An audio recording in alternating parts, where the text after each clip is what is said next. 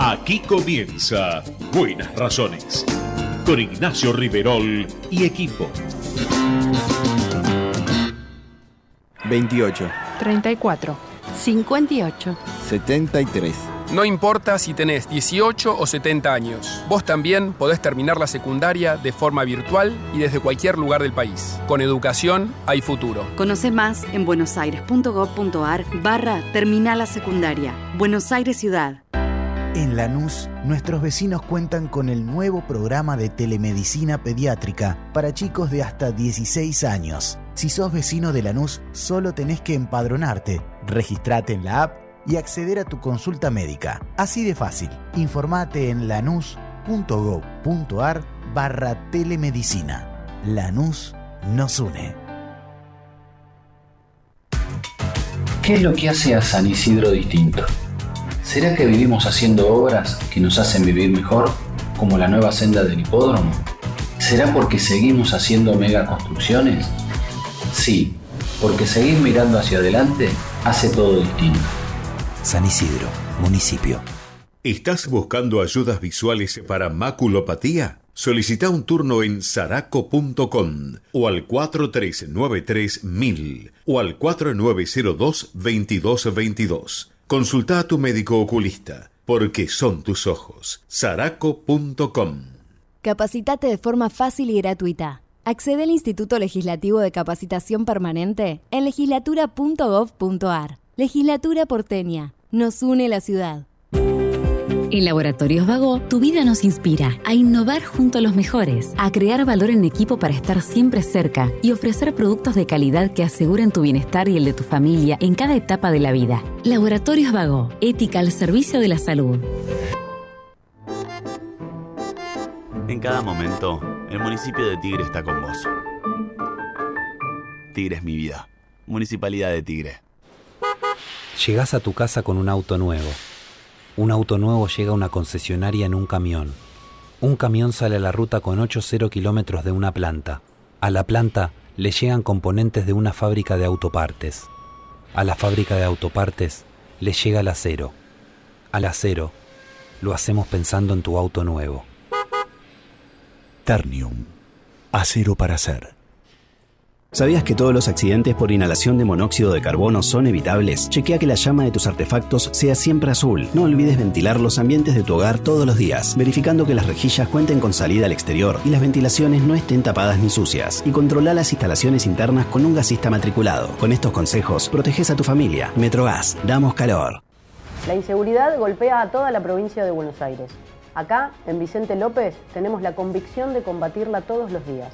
Por eso desde hace años venimos sumando tecnología a favor de la seguridad.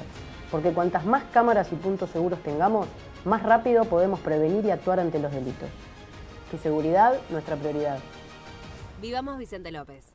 Naturgy te recuerda que alterar las instalaciones de gas de la distribuidora o un medidor de gas representa un potencial alto riesgo para la seguridad de las personas y para sus bienes materiales, además de constituir un delito. Por ello, las instalaciones de gas solo pueden ser manipuladas por personal autorizado por la compañía. Si sos testigo o tenés conocimiento de estas irregularidades, te pedimos que hagas la denuncia. Si preferís en forma anónima al 0810-333-6862 o por mail a denuncias.naturgy naturgy.com.ar. Cuidémonos entre todos. Somos Merck, una compañía vibrante de ciencia y tecnología. Presentes en Argentina hace 93 años, brindamos soluciones que ayudan a crear, mejorar y prolongar la vida de las personas. Somos mentes curiosas dedicadas al progreso humano.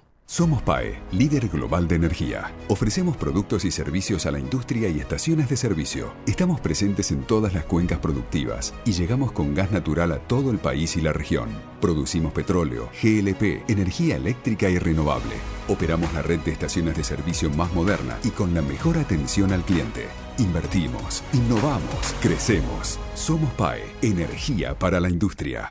Después de la lluvia, del perfume de la angustia y el sonido del silencio que dejas cuando te vas. Después de no sobrevivir a las mañanas de ese abril, nubladas como rotas. Viajo bien adentro a la ciudad del desencuentro, capital del nuevo centro del vacío existencial. Cómo me desilusionas cuando amagas y tiroteas sin terminar las cosas. Libertad. Mi casa es un desastre, mi vida un poco más. Corazón, qué caros son los precios del amor te encontré en el centro hoy y una secuencia de terror y soñé pasiones locas con vos y simplemente pasa que tengo ganas de verte y simplemente pasa que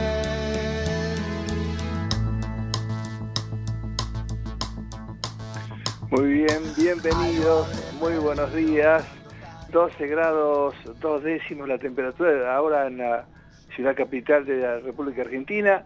Tenemos, bueno, casi grado de saturación, 91% la humedad, la presión 1006 hectopascales, el viento del cuadrante noroeste a 3 kilómetros en la hora.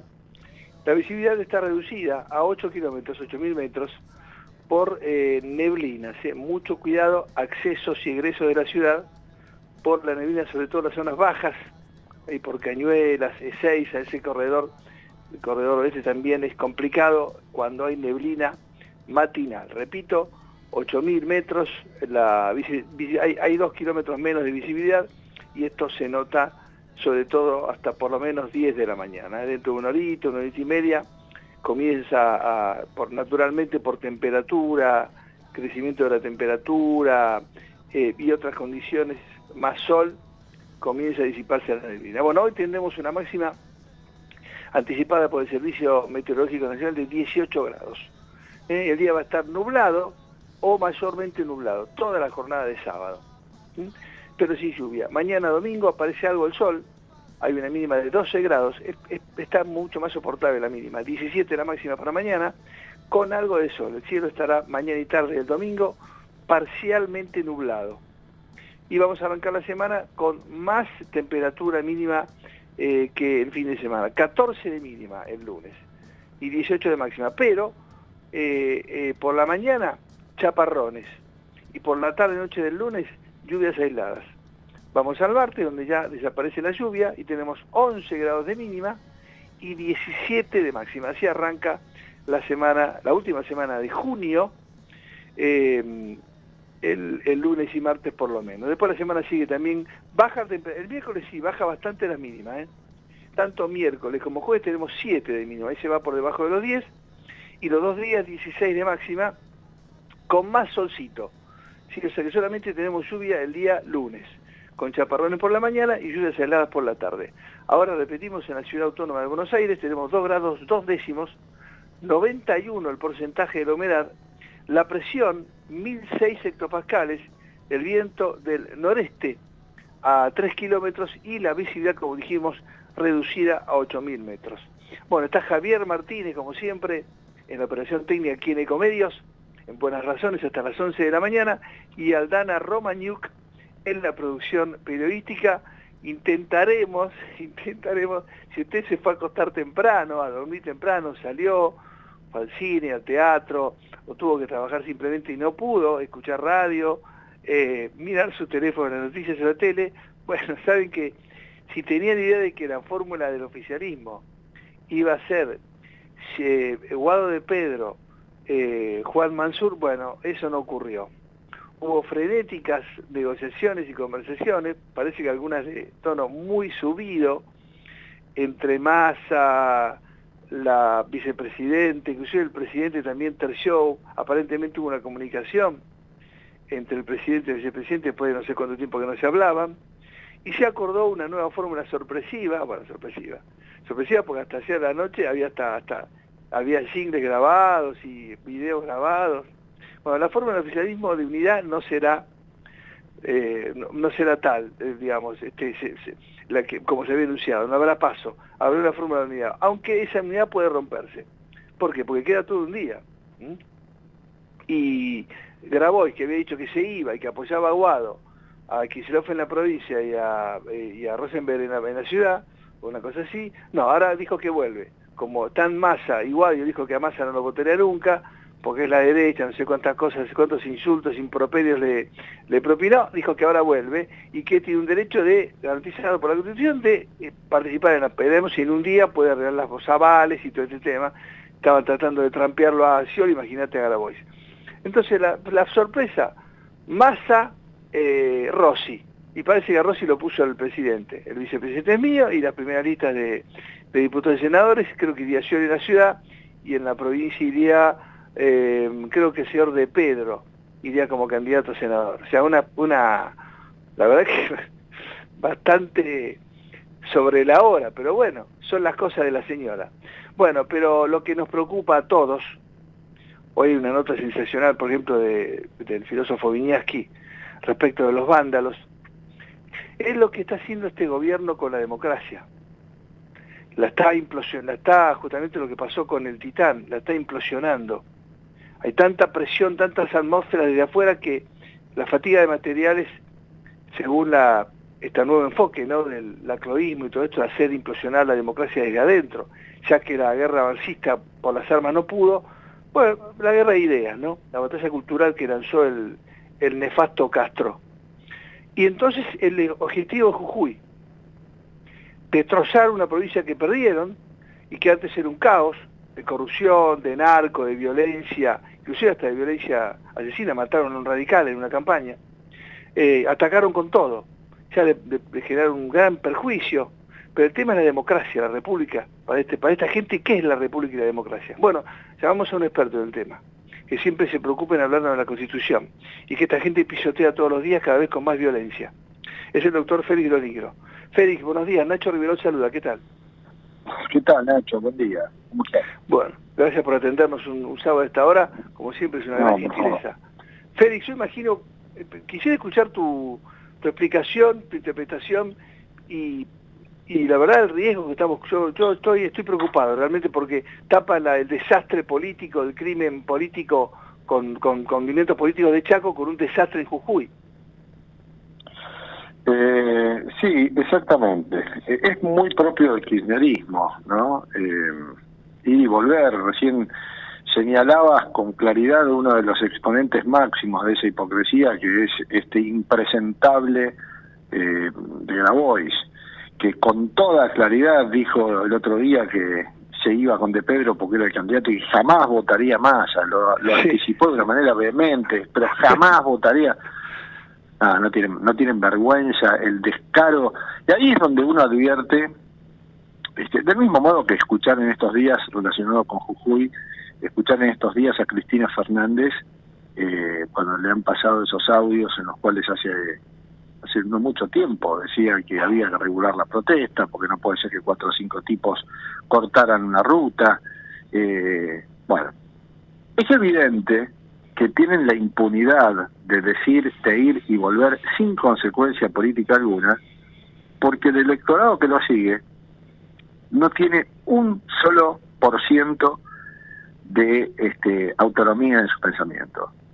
Eh, son todos robots, son todos este, como zombies, que no importa lo que digan, que no importa lo que hagan, van detrás de un líder, haga lo que haga, y, y eso nos hace pensar que no manejan, eh, no tienen prosélitos, tienen robots que, lo, que, lo, que, van a los actos, que lo siguen. O sea, hablar con un kirchnerista es lo mismo que sentarse a hablar con una tortuga, es exactamente igual.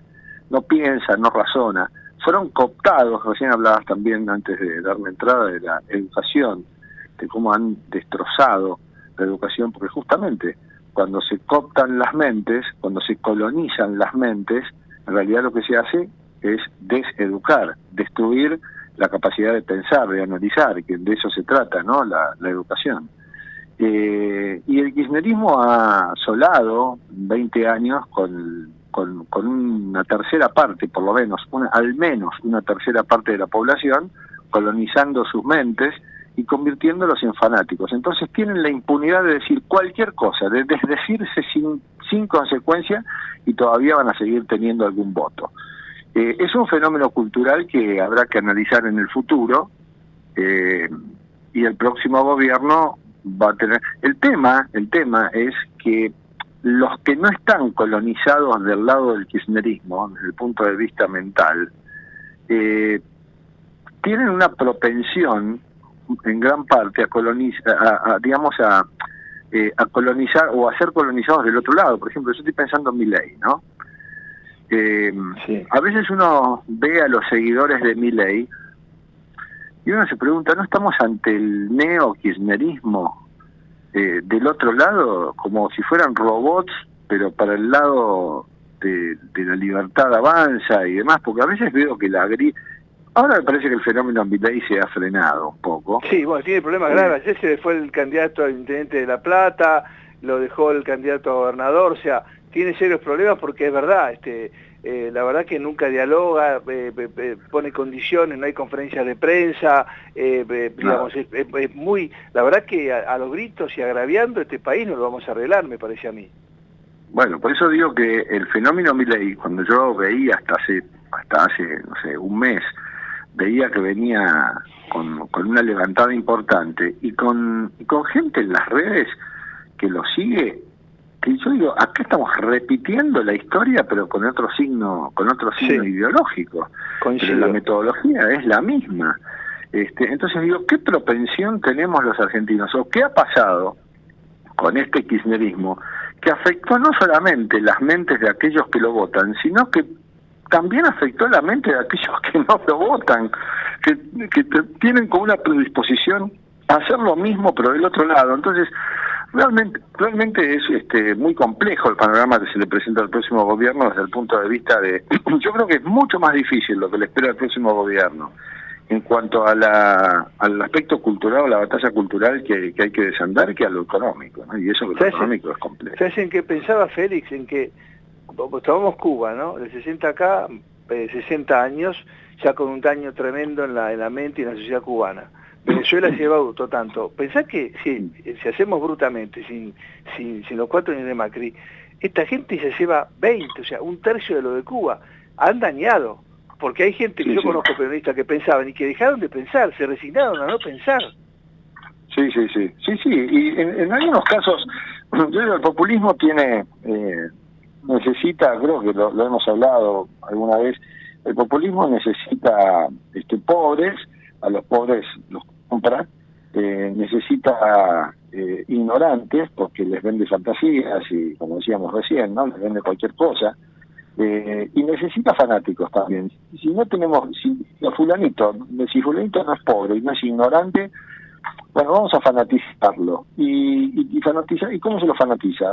A veces con plata, en ese sentido no tenemos más que ver muchos periodistas este, que, que, que, han sido beneficiados este, con dinero y si no este, vamos a, a, a, convertirnos en los paladines de un relato, porque lo que se trata de esto, de un relato, eh, y que traten de, El populista teatraliza, el populista eh, es ampuloso, el populista habla, habla, habla, apela a las emociones, porque apelando a las emociones se anula la razón, y, y bueno, y entonces eh, ahí armó su tropa este, con un variopinto este, aglomerado de, de, pobres, de ignorantes y de fanáticos que, que todavía están, ¿no? Porque, ojo, Massa eh, se va a llevar algunos votos. Hay que tratar de que, no hay que tratar de ganar una elección. Esta no es una, esta no es una jornada, o mejor dicho, este no es, no, no es, no es un, este, las elecciones de este año no van a constituir un evento electoral cuyo objetivo sea dejar atrás un gobierno, que como decía lleva 20 años haciendo destrozos. Acá el, objetivo es mucho más importante, hay que dejar atrás un régimen, hay que dejar atrás todo un sistema, ¿no? Y eso es lo que hace que no sea suficiente ganar por poquito, no, no hay, si ganamos, por, si se gana, y yo digo ganamos porque estoy en contra de la de este régimen, ¿no? Tiene que ser paliza. tiene que ser paliza, porque si no es paliza, Nacho, lo que pasa en el Congreso es que va a haber muchos de ellos y van a obstaculizar y van a frenar los cambios que se necesitan y van a ir a las calles. Bueno, si no están en el Congreso, van a ir a las se calles. Lo están diciendo, Sí, sí. ¿viste que lo están diciendo? Ya lo dijo el Gordo Valdés, lo dijo el impresentable de Berteloni, el otro de ATE, y fíjate lo de, fíjate lo de Chaco, y ahí te pregunto desde el punto de vista constitucional y del precio normativo, ¿cómo Capitani con ese pullover rojo obsceno el día de elecciones, que fue una obscenidad para mí, brutal, cómo armó al hermedicianismo con 140 millones un palo por día, creó un estado paralelo, un horror que se llegó a tener tanta impunidad que, masacraron, hasta ahora hicieron desaparecer a una joven, pero digo, la impunidad de él con ese pullover rojo que era el color de Merenciano y del clan Sena, fíjate, y, en Chaco los chaqueños le dieron una paliza. Sí, sí, exactamente. Bueno, este, pero lo que pasa es que los estos tipos, que estos tipos son como estatuas y a las estatuas hay que tirarlas, hay que voltearlas este, de un modo, se necesita más fuerza para, para, para voltear una estatua.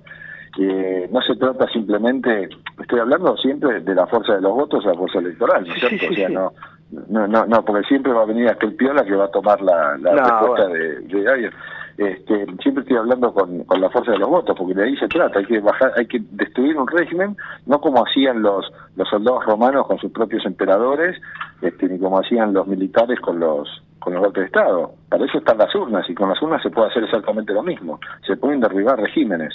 Y, a eso vamos, para evitar, para hay que yo creo que hay que legitimar al próximo gobierno, eh, sea quien sea, hay que legitimarlo para que después pueda tomar medidas que este que, generen el apoyo ya de la gente de antemano. O sea, tiene que ser tiene que ser el voto un apoyo de antemano para bueno, adelante hacer lo que hay que hacer. Por ejemplo, yo pensaba en Jujuy y pensaba digo, bueno, pero está bueno que esto haya ocurrido, porque a poco a poco tiempo de votar se nos presenta un hecho concreto en donde lo que se pone en relieve es hay que hay que impedir los cortes, ¿lo vamos a terminar con esto o no? Que se convierta en un eje de campaña.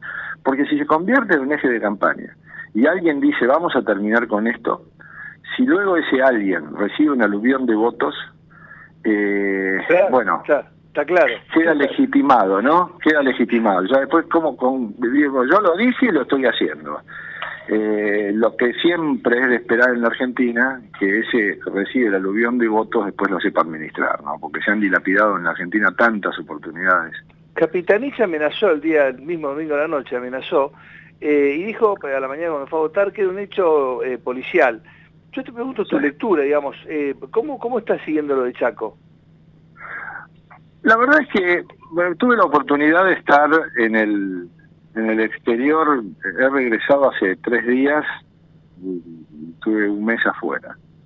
Y mm, estando fuera a veces uno trata, he tratado de desconectarme, ¿no? Porque la Argentina duele y entonces, este, bueno, mucho. me duele mucho. Y entonces he dicho, bueno, a ver, voy a tratar de tomar distancia, de desconectarme, como quien realmente no fui por trabajo, fui por turismo y, y, la verdad que tuve la posibilidad de desconectarme. Por lo tanto, más, de- más allá de haberme enterado del, del fallo de la Corte respecto de San Juan, eh, que fue más o menos por la mitad de mi viaje y que traté también de, de- de- algunos recibí algunos WhatsApp este, de medios que pedían alguna nota y yo les decía miren no estoy no vuelvo no leí el fallo Eh, el tema de Capitanich y de lo de esta chica estalló una semana antes eh, que yo llegara y, y- no me metí a, a ver el tema profundamente a ver qué pasaba con esa cuestión. Sí sé que Capitanich estuvo involucrado y que este, y que como siempre se quiere sacar todas las responsabilidades de encima respecto de lo que pasó,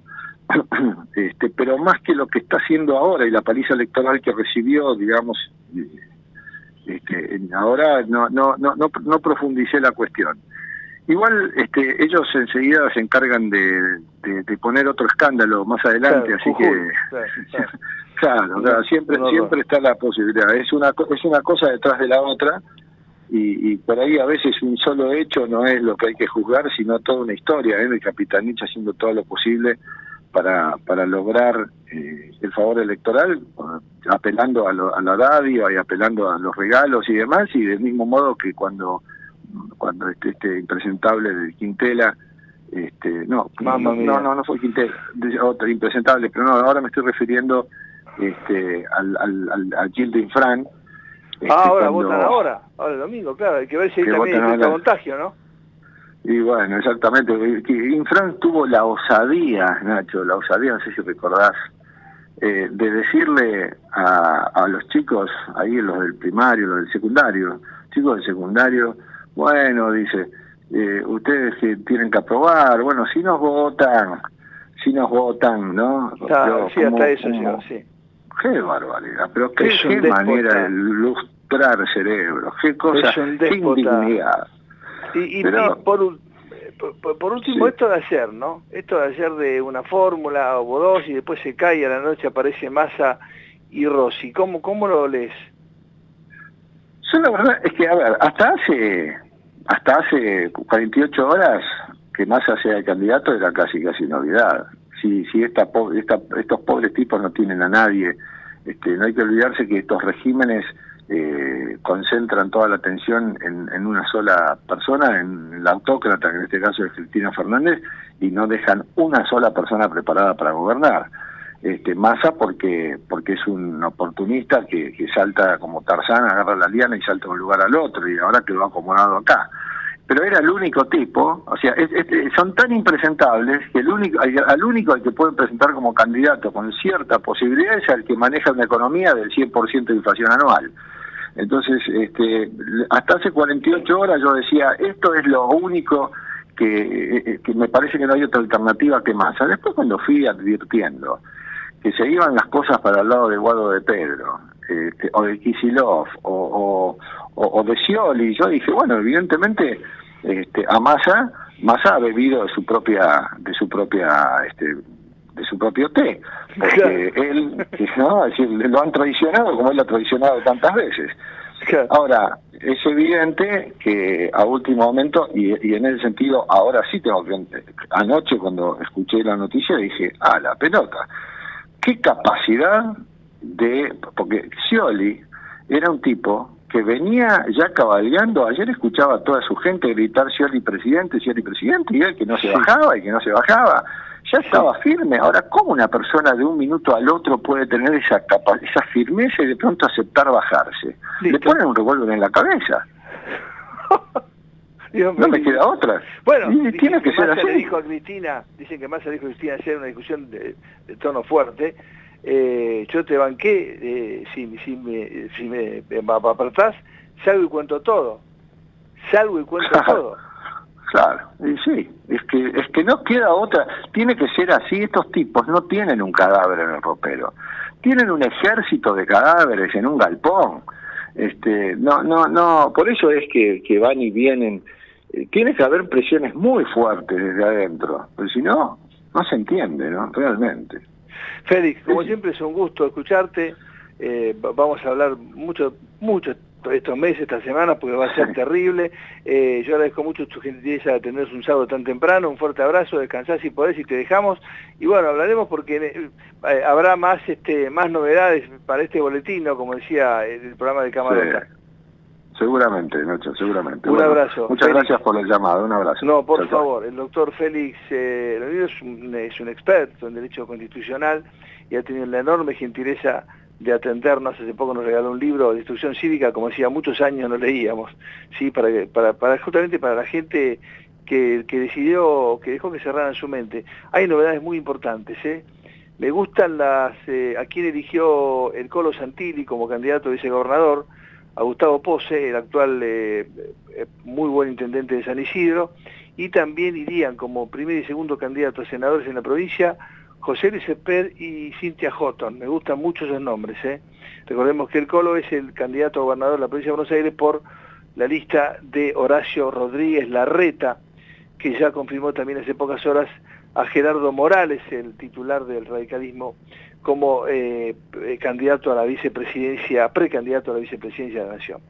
Muy bien, actualizamos cómo está la mañana, les vamos al capítulo como siempre de judicial que tiene tantas novedades, vamos a ver cómo está Buenos Aires, 12 grados 2 el cielo eh, nublado, hay neblinas en Buenos Aires, cuidado con la visibilidad que está reducida eh, a 8.000 metros. Eh, es uno de los decanos de la sala de periodistas del Palacio de Tribunales y tiene además mucha, tiene mucha, mucha experiencia política, ¿eh? mucha, está muy curtido en política, imagínense cómo está siguiendo estos movimientos frenéticos de las últimas horas. Es Marcelo Orlando. Marcelo, querido, bienvenido, buenos días. Hola Nacho, ¿qué tal? Muy buenos días. Y bueno, hoy además, además, de, además de todo, hoy, hoy a las 12 de la noche, ¿eh? 23.59, vence el plazo para que se inscriban los partidos únicos que quieran competir en este año electoral y que se anoten las fórmulas presidenciales, que, todavía es una incógnita. Porque claro, ¿es verdad que vos estás en la puerta y a las 12 y un minuto cerrás, ponés la tranca adentro? Claro, claro, claro. Este, pero, a ver, hoy se presenta ante, ante la Junta Electoral de cada partido este, la, la, lista definitiva. Sí. Este, y vos sabés que los políticos tienen tanta desconfianza entre ellos sí, sí, que se acompañan para que antes antes decían para que, que, no cambien en la imprenta los nombres. Como Lorenzo Miguel en el 83, que vos estabas tan con tanta experiencia política, tan cerca de la política, eh, había un X llamado Donaires que quería, era de Bahía Blanca, que quería, viste, como entraban todos los diputados, pues era la democracia, quería que lo pusieran un, puesto expectante, por supuesto el periodismo de la provincia tenía como treinta y pico, y no lo ponía, no ponía, dale, tordo, poneme, ah, por, por el tordo Miguel, no, poneme, poneme, y no lo ponía, espérate, espérate. Entonces en un momento se va al baño, lo dice Miguel. Y el tipo se anota, en una libreta y se anota, Marcelo, te juro, se pone, está claro. al aire. Vuelve el baño y dice, che, Tordo se anotó, y va, déjalo. Y el tipo fue diputado, fue diputado. absolutamente. Los punteros políticos este, llevaban siempre este, una goma para borrar en el camino, cambiaban, cambiaban las listas, cambiaban nombres de listas. Este, era increíble. Y claro, y después cuando, cuando ya estaba oficializada, este, no tenían vuelta atrás. Entonces le habían puesto de prepo en la lista a un tipo que, que no querían. Ahora una pregunta técnica, Marce. Esta noche, ¿no? Vos dijiste a las 12. Presentan los apoderados, no presentado. ¿Cuánto tiempo hay para que la justicia homologue o acepte? 48 horas. Ah, 48, ah, bueno. Claro. Ah, o sea, lunes y martes. Sí, sí, sí, sí, O no son corridos, lunes y martes, hábiles. Sí, sí, sí, sí. Además, eh, se fijan si todos los datos están correctos, si está habilitado para votar, este, si tiene algún impedimento o no, este, y bueno, y ahí eh, eh, ya listo. Listo, 48 horas. O sea que se presentaron y el martes a más tardar se quedaría todo oficializado, homologado. exactamente, y veremos qué es lo que pasa, ¿no? Porque, a ver, Este, ayer mira, haciendo zapping. Mamma mía. De repente, urgente, todo último momento, qué sé yo, este, a ver, Scioli ya fue, Guado de Pedro ya fue, este, volvió Grabois. Yo, me, me, voy a quedar pegadito a escuchar a Luis San Martín, porque a ver, hay dos opiniones bien diferenciadas. Algunos diarios hoy dicen eh, Cristina debió ceder, perdió eh, la pulseada con Sergio Massa, perdió la pulseada con el presidente este, em, Alberto Fernández, este, y la realidad es que otros opinan todo lo contrario, que esta es una jugada perversa, una jugada perversa del kirchnerismo para no poner una persona propia porque saben que los números no le dan y no quieren que pierda un propio las elecciones y que pierda otro. Pero bueno, es todo maquiavélico, todo que una u otra pueden ser reales. Lo cierto que este, el POTUS en una ganó la, ganó la pulseada, digamos, y este, y el camaleón también ganó, ganó la pulseada, ¿no? Porque tenemos de todo. Sí, sí, es terrible. Es terrible. Dice que hubo amenaza, sé que fue una, una charla de un tono muy subido, ¿eh? Mirá que salgo y cuento todo, dijo, le dijo em, el, señor a la señora, mirá que salgo y cuento todo, ¿eh? Y bueno, ahí cambió. El, que se fue a dormir temprano se fue con la fórmula Guado-Mansur, y hoy se levantó con la fórmula Scioli-Rossi. Y sí, y claro, claro, claro, si esto fue anoche este, más o menos a las 9 de la noche, ¿no? Sí, sí, sí. Bueno, eh, y, a ver. Bueno, a ver, este, mañana hay mañana hay elecciones, ya que estamos en tema de elecciones, mañana hay elecciones en Córdoba, mañana hay elecciones en Formosa. Una Formosa en donde este, la Corte Suprema de Justicia de la Nación, que tenía que resolver, este, miró para otro lado y cuando analice el caso va a decir el caso es abstracto y va a quedar en la nada, digamos, ¿no? Este, acordémonos que había una presentación en el máximo tribunal para este, tratar de eh, evitar la reelección indefinida de, de Infran, un Gildo Infran que va por su este, octavo mandato consecutivo más uno, porque fue vicegobernador, o sea que lleva más de 30 años este, al frente de la provincia de Formosa, que no tiene ni agua potable, digamos, ¿no?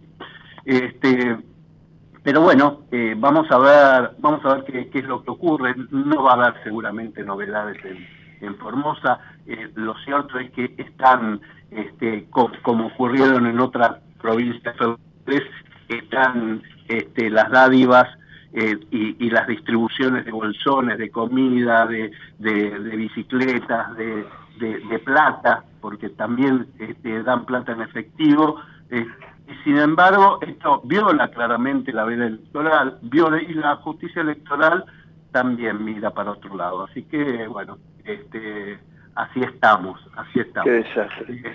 Eh, siempre la justicia electoral este, analiza este, los gastos de los partidos políticos cuatro, cinco o seis años después que terminó la elección. Entonces es muy probable que este año analicemos lo que pasó en el 2015 este, y así estamos. Esta, esta es la justicia que tenemos que en algunos casos tiene que cambiar este, de fondo, digamos. Me parece a mí, este, o, la inminencia de las elecciones, el cierre de elecciones, tapó un poco lo judicial, de Marcé. Eh, no, bueno, obviamente los diarios este, publican las noticias más inminentes. Obviamente esta semana estuvo todo eh, basado en lo que pasó en el Chaco, estuvo todo basado en lo que pasó en, este, en la provincia de Jujuy. Eh, vos pensás que esto también tiene vínculo con la con la justicia. Muchos dicen, mira, no pudieron con la reforma judicial, no pudieron con las picanas y dilaciones procesales para, para este, generar la impunidad, no pudieron eh, con el vamos por todo, y parece que ahora la estrategia del kirchnerismo es ensayar cómo destruir las instituciones de la República. Vos recién hablabas con el doctor Lonigro. Este, a ver, si no se llega al poder ganando elecciones, se tiene que llegar por, por la fuerza, quemando la legislatura de Jujuy, pidiendo la intervención federal, este, una intervención federal que, que, que solapadamente, si se lograse esta intervención federal en Jujuy, este, tienen vía libre para, por ejemplo, por ejemplo, este, liberar, entre otros, a Milagrosala. Lo que pasa es que no ¿Eh? pasa ni de casualidad. Es, el proyecto ese no pasa ni... ni pero no, no, está claro, está claro, pero el, cómo van intentando, ¿no? El cómo van intentando. Cualquier cosa, bueno, lo de Chaco. Él, él, con ese obsceno pullover rojo todo el día en la jornada de elección y capitanís, anoche amenazando, y, cómo se están tirando el, la desaparecida hasta ahora, ¿no? no sé, y después las hipótesis, un basural, una chanchera, y una calle de 30 metros asfaltada de noche en el medio de la nada, un horror lo que...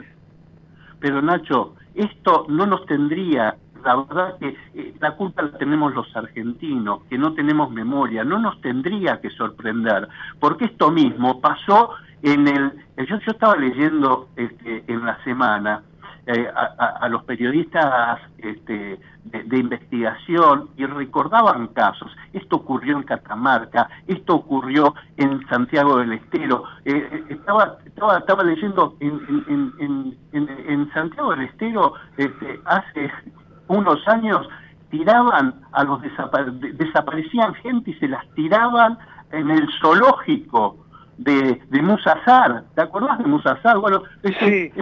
hacían esto, o sea que no es nuevo que en, los, en las provincias feudales este, los señores feudales, los señores que, son patrones de estancia y, gobiernan las provincias como si fueran propias, este, hacen esto, son totalitarios, son fascistas, este, son antidemocráticos, realmente eh, eh, no nos debería llamar la atención y no hacemos nada, y no hacemos nada para que la cosa cambie. Marce, una, una pregunta. Viste que ayer el procurador de, Chaco dijo que en el, tiempo que corresponde se van a dictar las preventivas a los siete detenidos y va a ser oral, claro, oral y por jurados. Es interesante. Exactamente, exactamente, es oral y por jurados. Y además, este, yo estuve hablando ayer con uno de los fiscales de, de, eh, de Chaco y me decía, mira, las pruebas son contundentes eh, le pregunté lo que había pasado ayer en el reconocimiento de los de, las cosas que, encontraron eh, los, de, los objetos hallados pertenecían a Cecilia y él dice mira yo yo mira que estoy acostumbrado a este tipo de, investigaciones. Eh, ayer pasé un mal momento viendo a la mamá y a la tía de Cecilia lo mal que la pasaron reconociendo los objetos.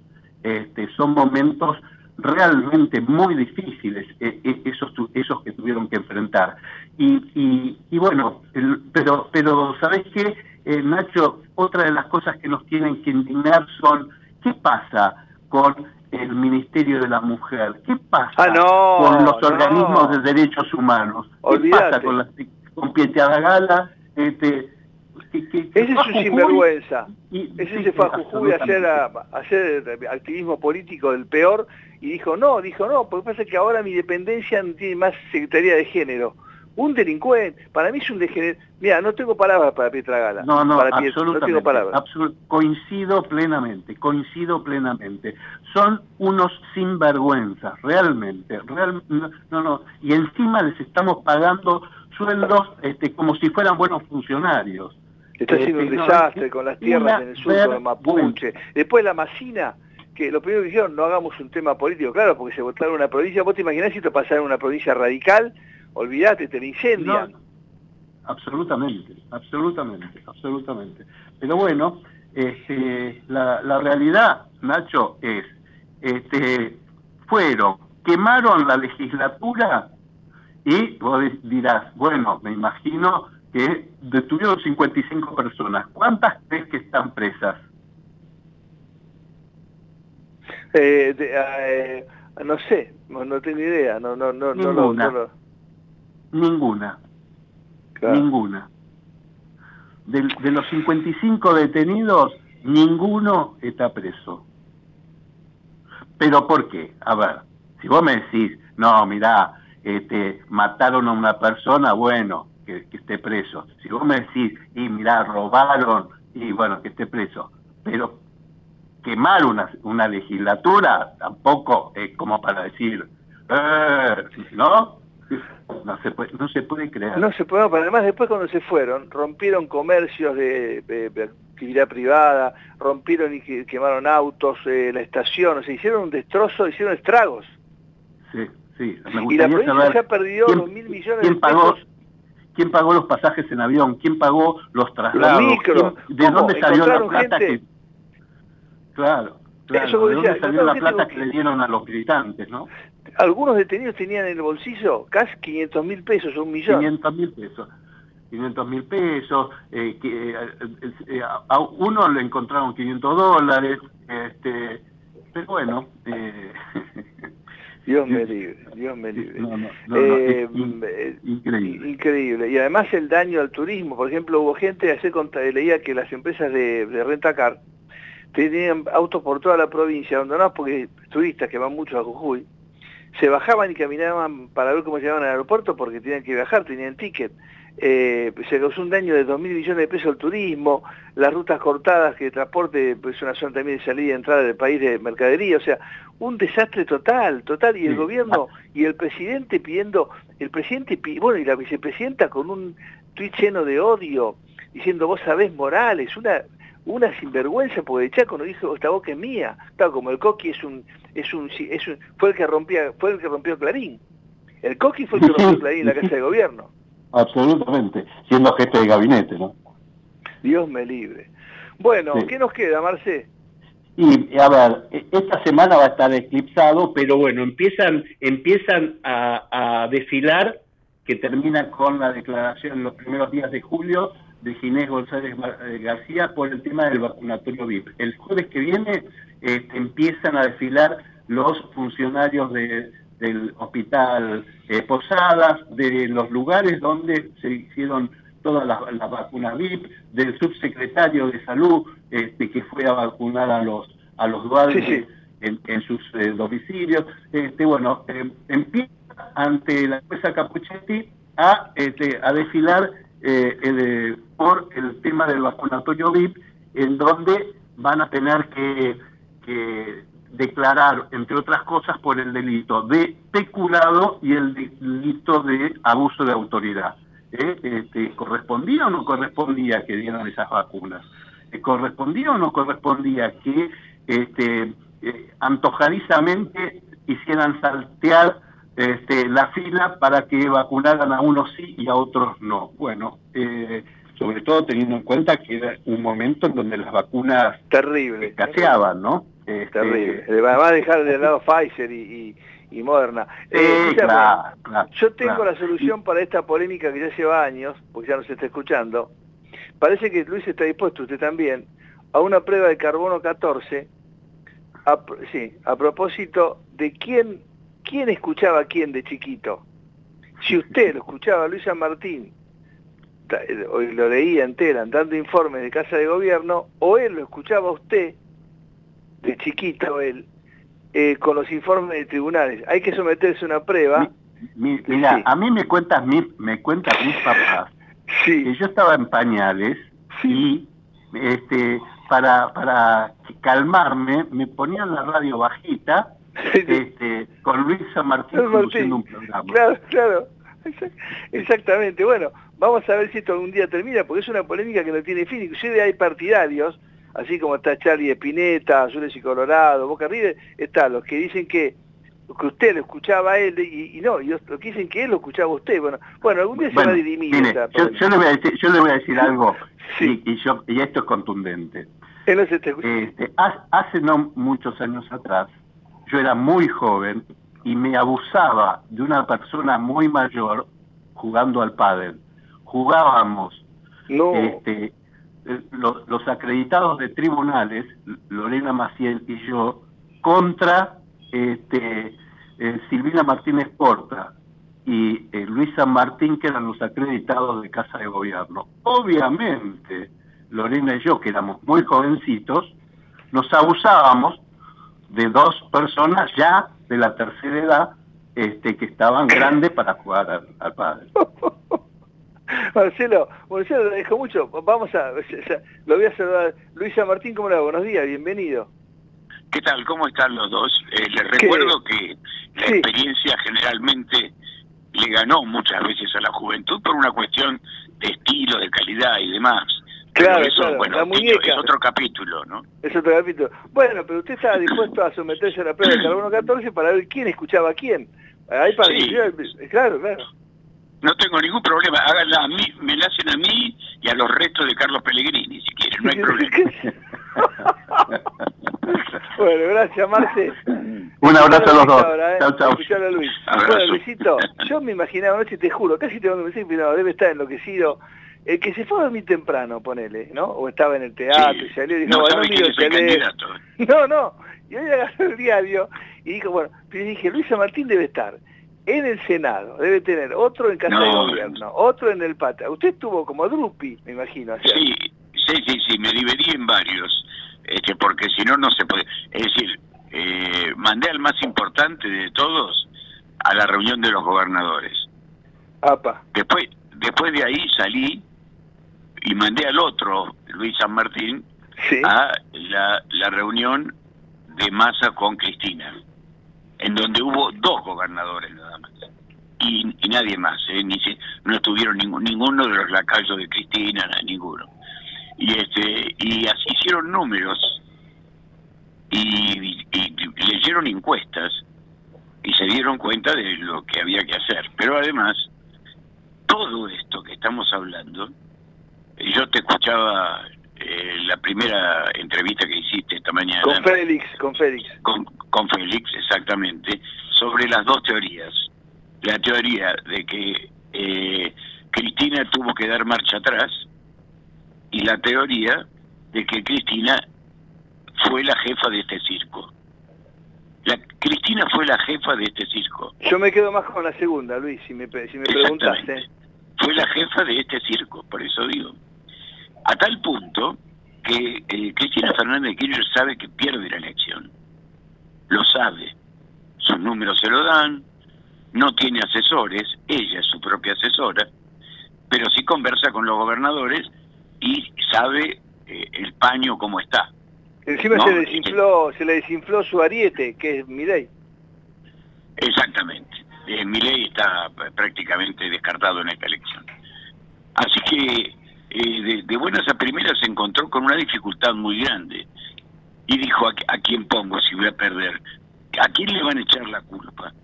¿A Cristina? Porque insistió con la cámpora, con Guado de Pedro, eh, el hombre del pañuelo verde, o, con eh, el, tucumano que tiene pañuelo celeste. O sea, una mezcla rarísima. Aceituna, aceituna Mansur. Sí, aceituna Mansur. Imposible de, de, votar, ¿no? Ahora, una pregunta, ¿cómo estuviste con los gobernadores? ¿Los gobernadores tiraron la bronca por la fórmula Guado-Mansur? Absolutamente. Absolutamente porque dijeron, le dijeron claramente a Cristina que, eh, pero no a Cristina, sino a, su entorno, ¿no? Claro, claro. E, con, con, esto perdemos, no, salimos cuartos. Ese es el problema. Eh, una cosa es perder dando batalla, es decir, Sergio Massa, y otra cosa es perder y perder todo el capital político, porque Cristina es de alguna manera la responsable de Guado de Pedro ya no es la responsable de Massa, porque ella se va a abrir, así como se le abrió a Alberto Fernández, que también tuvo una charla ayer, porque él quiere estar. Pues sabés que no hay nada peor para un tipo que, que huérfano que ver cómo se reúnen los padres con los hijos, ¿no? Bueno, a él le pasó algo así. y te puedo asegurar, Nacho, que eh, a Cristina le vino bien esto. Es al revés de lo que la gente cree porque sabe que va a perder la elección, pero sabe que puede dar batalla con Massa, a pesar de ser Massa. Eh, tiene, mira, los dos defectos de la fórmula que, lleva Massa. Primero y principal, tiene a un tipo que nunca ganó una elección al lado, ¿no? Este, estamos hablando del vice. Rossi. Eh, jamás ganó una elección, nunca. Siempre perdió. Eh, y Massa tiene un siete y pico por ciento de base de inflación. Sí, además tiene mucho rechazo. Y ahora encima se están nombrando buenos candidatos en la oposición. Viste que le dicen en la conferencia, anuncian a anuncian a, a Pose como compañero del Colorado, anuncian a Esper y a Houghton como candidatos senadores en la provincia. Son nombres muy pesados eso, Luisito. Vos, vos conocés muy bien. Sí, sí, los conozco bien. Muy bueno. sí, sí, y además, además tienen una gran capacidad, digamos, de eh, del voto del voto plano, es decir, del voto barrio por barrio. Esto, sobre todo este pose, ¿no? No, es, una cosa más sencilla. Este, pero ya te digo, los los gobernadores tuvieron su papel. Eh, en realidad, vos sabés que Cristina Fernández, vamos a decirlo a la gente, le importa tres belines lo que digan el resto. Sí, no le importa nada. Ella hace un análisis, hace un análisis propio. Y en ese análisis propio dijo, no, Guado me deja cuarta y aparte me borra de la historia. Mirá lo que pregunta, Luis, ¿cómo lo ves a Grabois que primero se fue diciendo nunca, nunca me pidan que vote a Massa, que es no sé cuánto, y ayer dijo, vuelvo? Un payaso. Porque ahora, en un día no creo, no que la gente no sabe qué va a ir por afuera, que no sé, no entiendo lo que quiere hacer. Pero Grabois es jefe de una fuerza de choque, nada más. Políticamente, ¿qué significa? ¿Dónde está afincado? Su amistad con el Papa. Ojo, es de acá del barrio, de Vicente López, ¿eh? va siempre a Vito. Sí, pero en el barrio de Vicente López puede llegar a salir octavo en una elección. claro.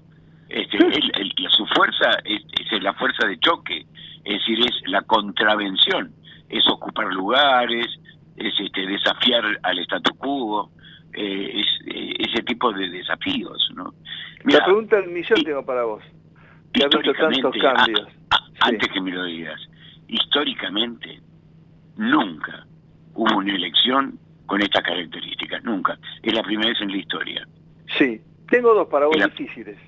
Primero, eh, dice que los, que los intendentes, los varones, están pidiendo que, que, que desdoble.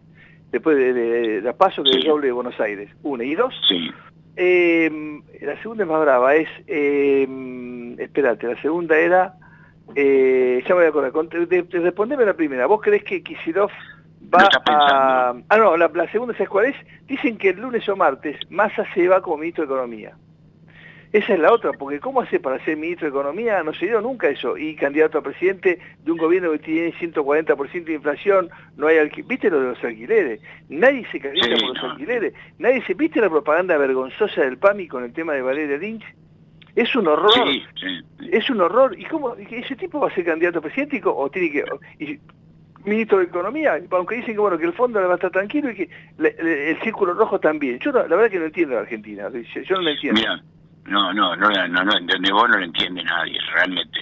Yo te voy a dar mi postura por, por, los, por la información que tengo. Para el acuerdo, si es que se puede llamar acuerdo porque fue en voz alta, de ayer entre Cristina y Massa, fue no me dejes la economía varada en este momento. Y sos el candidato. Porque si deja la economía porque no tengo no tengo quien te reemplace Claro, porque si no iba él, para mí le plantaba banderas. Si él, si a él lo dejaban afuera, no, creo que unos días, claro. Bueno, no, imagínate. Pero eh, no tengo quien, te, quien reemplace. Porque Cristina grita, por un lado, viste, es como el tero. Grita por un lado, no al fondo, no a esto, no a aquello, para, para mantenerlo ideológico. Pero por el otro lado, le dice, a ver, Sergio, si logramos esa guita, porque tenemos que llegar a diciembre. ¿Te das cuenta? Están pagando sin la plata del fondo. Esta semana pagaron sin plata del fondo. Entonces, para llegar al fondo se va a tranquilizar. El tema es que dice que va a dejarlo a Rubinstein o al otro, o a, o a Marquito o Labaña. Eh, es muy probable. Es muy probable que deje a un, a un tibio. Muy probable. Por eso esos dos nombres pueden andar. Eh, sobre todo de Labaña. Porque eh, lo que podría llegar a pasar es que haya un tiempo, un tiempito, ¿no? En donde no tenga que dar números más sino gestión como ministro, eh, y esa gestión se va a llamar acuerdo con el fondo o intento de acuerdo o promesa del fondo. Entonces, con ese, con ese bagaje se lanza la campaña. La otra es que corte todo ahora, pero sería como eh, pegarse, como suicidarse en la campaña, dejar un 7% de inflación. Y en lo que me decía de Kicillof, eh, sí, es muy probable que, que, busque eh, el sistema de, adelanto. que despegue Buenos Aires. Tiene que hacerlo porque está trabajando con mucha fuerza juntos por el cambio en los distritos más complejos como La Matanza. Y está trabajando con éxito. Eh, sobre todo Patricia Bullrich. Sí, sobre todo tu lectura por, tanta experiencia, ¿cómo, ¿cómo ves lo de Chaco, que es un horror, y este intento de golpe flagrante en Jujuy? Bueno, lo de Jujuy es una advertencia. Lo de Jujuy es una advertencia con un grupo que son tipos pagos, que son profesionales del quilombo, para decirlo en criollo puro, eh, y con una cantidad de imbéciles que los acompañan, sobre todo desprendimientos de los grupos de eh, Milagro Sala. Pero eh, es una advertencia Mira, miren qué pasa si nos cambian las reglas. Además lo dijo el Gordo Valdés. El Gordo Valdés, que tanto conocés vos, lo dijo. Lo dijo, miren que esto se va a arrepentir, se arrepintió, lo quiso avisar, pero lo dijo. es otro otro amigo del Papa que también está en esa en esa vuelta, pero ¿sabes lo que pasa, Nacho? Eh, no hay nada peor que el golpe en el momento. Cuando vos recibís el golpe en el momento, reaccionás. Si vos recibís el golpe y no reaccionás y lo, y lo meditas, cuando lo meditas, a lo mejor reaccionás más tibio, más tranquilo, menos caliente. Y eso es lo que pasa con esto. Ahora, la historia, acá lo más importante de todo, eh, porque van a jugar con esto. Vos fíjate que todo esto que estamos hablando está tapando la otra realidad. Es decir, ¿cómo hace el gobierno, es decir, el proyecto de masa para decirle a los 6 millones de votos jubilados que no los voten, que, los voten? ¿Cómo les dice a los, cómo desarma el sistema piquetero que no está en sus manos? Porque no está en las manos de masa. ¿Cómo tapa Chaco, ¿no? ¿Cómo tapa Chaco? Y yo te invito a que, a que te quedes en línea, eh, escuchando, te, agradezco mucho el informe que porque vas a escuchar a, uno de los candidatos a, a gobernador de Formosa, que ha trabajado muchísimo, recorrido toda la provincia, hay mucha esperanza, a pesar de las trampas, de las trapisondas en Formosa, y ojalá que haga un efecto contagio, ojalá que, influya Chaco, que influya la, corriente cercana. Está eh, el doctor Fernando Carvajal. ¿Te quedás, Luis, sí, eh, me quedo y te digo lo último, vinculado con el caso de Formosa, eh, seguramente el doctor Carvajal lo va a ratificar o no. Los tiene, los tiene cautivos los votos, son todos empleados públicos. Es decir, es, la provincia con más empleados públicos de toda la República Argentina. Entonces hay que ver cómo rompe, sería una buena pregunta, cómo rompe eso una oposición digna, ¿no? Gracias, Luisito. Un buen fin de semana, gracias Luis. Luisa Martín, decano de la sala de periodistas de Casa de Gobierno, eh, y, el, doctor Fernando Carvajal, que nos ha premiado durante meses, años, comenzando con nosotros, diputado nacional de la Unión Cívica Radical, hombre de Juntos, candidato a la gobernación de Formosa. Eh, Fernando, ¿cómo le va? Buenos días, Nacho Riverol saluda. Buenos días, ¿cómo estás Nacho? Un gusto estar en contacto contigo. Es lo mismo, bueno, a Luis que también conocés muy bien, Luisa Martín, casi te dejó la primera pregunta, ¿no? ¿Cómo se rompe ese esquema de clientelismo, De, gastos de coparticipación, de adelantos transitorios, de fondos discrecionales? ¿Cómo, cómo rompes eso? Y es muy difícil, yo voy a, tengo que ser muy, muy prudente y muy medido porque ya estamos en veda electoral, así que no quiero incumplir con esto, pero bueno, el análisis de la realidad de la provincia no es un tema electoral, sino que es un tema eminentemente político, sin ninguna duda que sabemos las dificultades que tenemos. Lo, lo que señala San Martín es exactamente así, a esto hay que agregar algo que sin duda es y por lo menos igual de importante y tiene que ver con todo un sistema jurídico electoral que está claramente inclinado para favorecer el gobierno y perjudicar a la oposición. Y todo esto es lo que termina desnaturalizando la, la voluntad popular. Entonces, eh, bueno, ni hablemos de lo que es también todos los mecanismos directos de asistencialismo.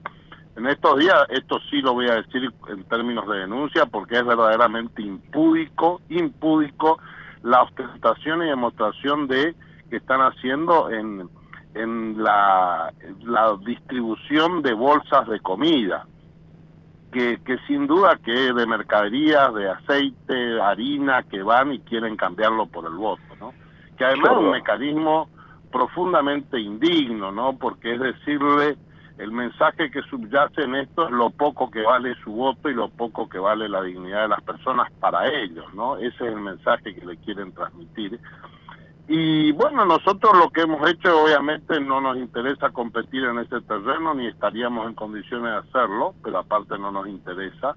Y lo que hemos hecho y lo vamos a seguir haciendo por los tiempos de los tiempos, trabajar sobre la dignidad de las personas, sobre la conciencia, invitarlos al cambio y pedirles que el domingo vayan a votar, porque creo que el mayor desafío es lograr que los ciudadanos asistan a las urnas, eh, porque e, este acto de, de quitarle la dignidad que implica una bolsa de alimento, lo que genera es un profundo desánimo en los ciudadanos.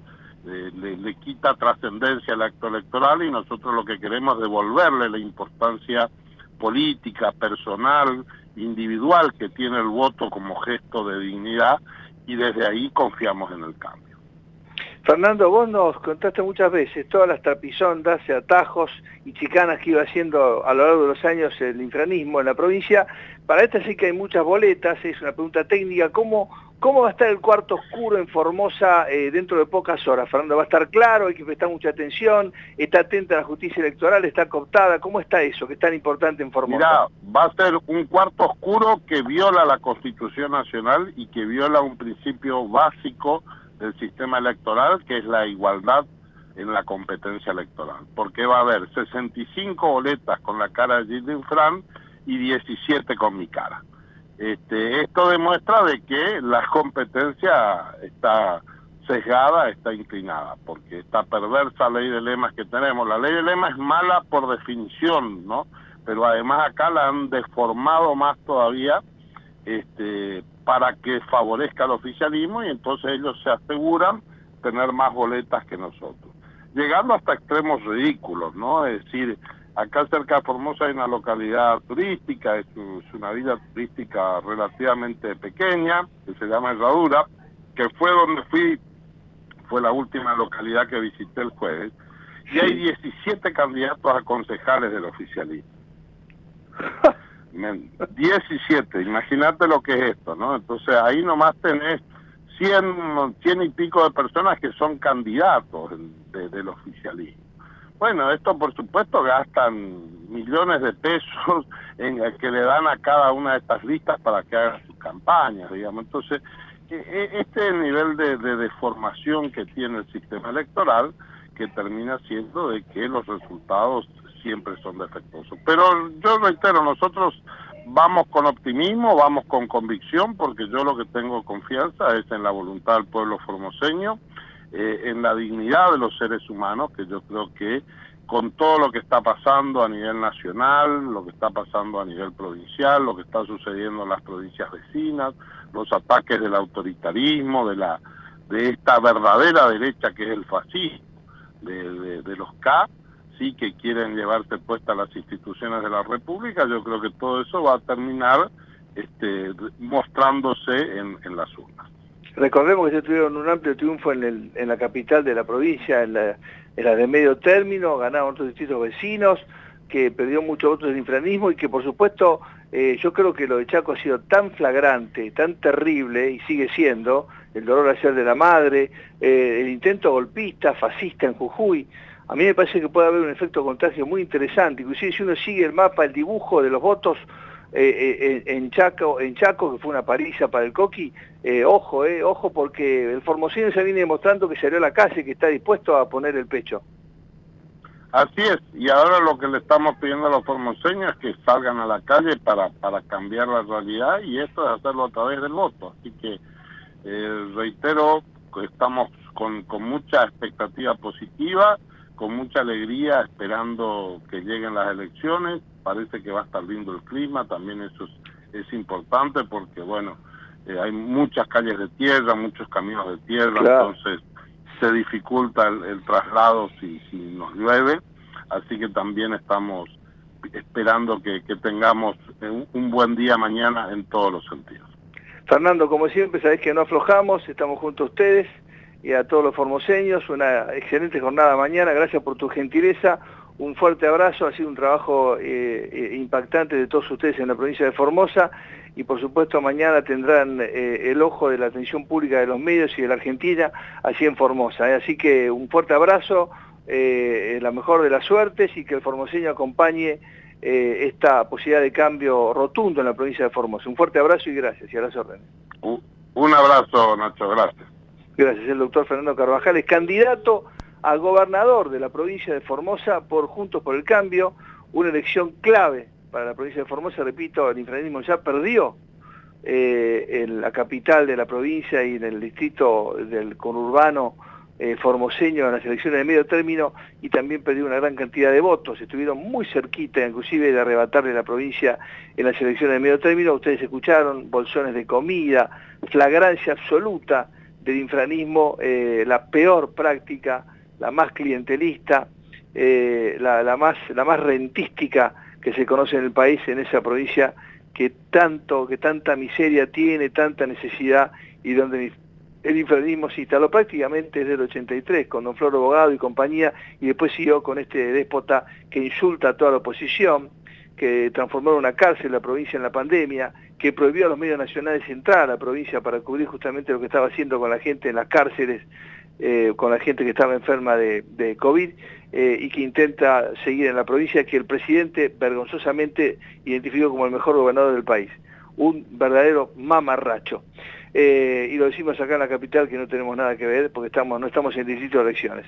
Bien, Javier Martínez en la operación técnica, Aldana Roma que en la producción periodística. Nos quedamos en Ecomedios hasta las 11 de la mañana con buenas razones.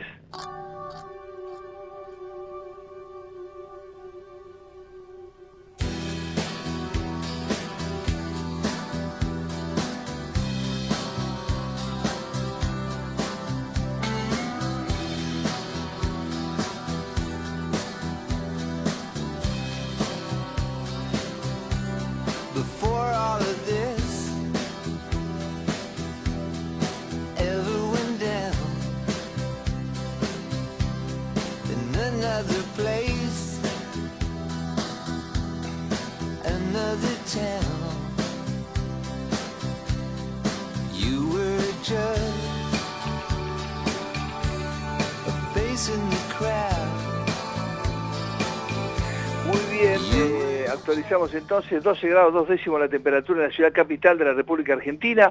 Está reducida la visibilidad a 8.000 metros por neblina. Mucha atención, sobre todo en algunas zonas de acceso e ingreso a la ciudad autónoma de Buenos Aires, hay zonas de 6 a Cañuelas, zonas bajas, eh, en un rato va a empezar a levantar la neblina. Siempre tiene la gentileza de atendernos, es el director de una de las consultoras para mí más serias de la Argentina, más importante que se ve consultores, es Cristian Boutier. Cristian, buenos días, Nacho Riverol saluda desde Buenas Razones en Ecomedio. ¿Cómo estás? Buen día. ¿Cómo están? Buen día para todos. Gracias, Cristian. Bueno, yo siempre bromeo con ustedes cuando le digo, bueno, ustedes están siempre en el campo y cada novedad los sacude porque están ahí este, este, eh, eh, ocultando, preguntando, consultando y de repente viene un cambio. Yo imagino que ayer se fue a dormir temprano no, y no le el teléfono ni nada. Hoy se levantó y tenía otro panorama, ¿no? Me imagino para ustedes como consultores. No, totalmente. Lo de ayer fue...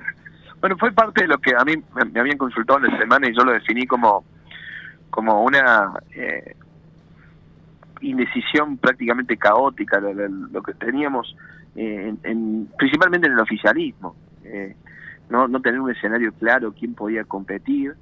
Y de esa manera lo que planteamos es que recién mañana empezaremos a coordinar los trabajos de campo de cara a las presidenciales y salir el lunes. Pero digo recién mañana porque hasta las cero horas de, esta noche, hasta las 23.59, no tenemos la plena certeza de que lo que esté diagramado se, se concrete. Entonces, eh, sí, los actores que estuvieron nombrando, los venimos evaluando, los venimos evaluando en diferentes escenarios prospectivos, con lo cual podemos identificar, por ejemplo, que Sergio Massa tiene un piso electoral más alto que Guado de Pedro, que Sergio Massa tiene una tarea, te diría, un poco más, eh, más difícil, porque él ya tiene prácticamente un pleno conocimiento, mientras que Guado de Pedro tenía un desconocimiento cercano al 60%, con lo cual ese desconocimiento también es un plusvalor en este contexto porque vos podés construir una imagen nueva, podés construir un mensaje nuevo a un corto tiempo, eso es verdad, o sea, tenés que salir a toda máquina, pero no tenés la imagen negativa, o sea, no tenés que revertir imagen negativa. Claro. Es una tarea muy difícil, muy difícil. Pero Sergio Massa es el candidato, te podría decir, eh, eh, que reúne condiciones que en este contexto otro funcionario no, no estaba reuniendo. Por ejemplo, un funcionario que funciona. Funciona en, sentido de trabajo, no en sentido de eficacia. Digo, los resultados no estuvieron a la vista, no son los esperados, no son los resultados esperados, o que el propio Massa esperaba el año pasado llegar a, a esta altura en un operativo clamor, eh, con una inflación por debajo del 3%, siendo el candidato natural. Estamos en una instancia distinta pero eh, sí tiene ha generado una figura o una imagen de que trabaja 24/7 y que por lo menos ayudó a que el país no termine explotando. Me parece que esas son las, las, las medallas que tiene Sergio Massa y obviamente el talón de Aquiles es que la economía no, o por lo menos en términos inflacionarios y evaluatorios, no, no, no se ha estabilizado. Cristo, usted siempre está atento a todo lo que pasa, aunque eh, miden tal o cual, distrito. Eh, se habla mucho en los últimos días del fenómeno en caída. ¿Qué, tienen de eso? ¿Qué tienen de Buenos Aires? ¿Y cómo, cómo siguen lo que pasó en el Chaco y la influencia inclusive del crimen o de la desaparición y estos hechos de Jujuy? ¿Cómo juega, cuando ustedes salen al campo a preguntar, cómo aparece todo esto?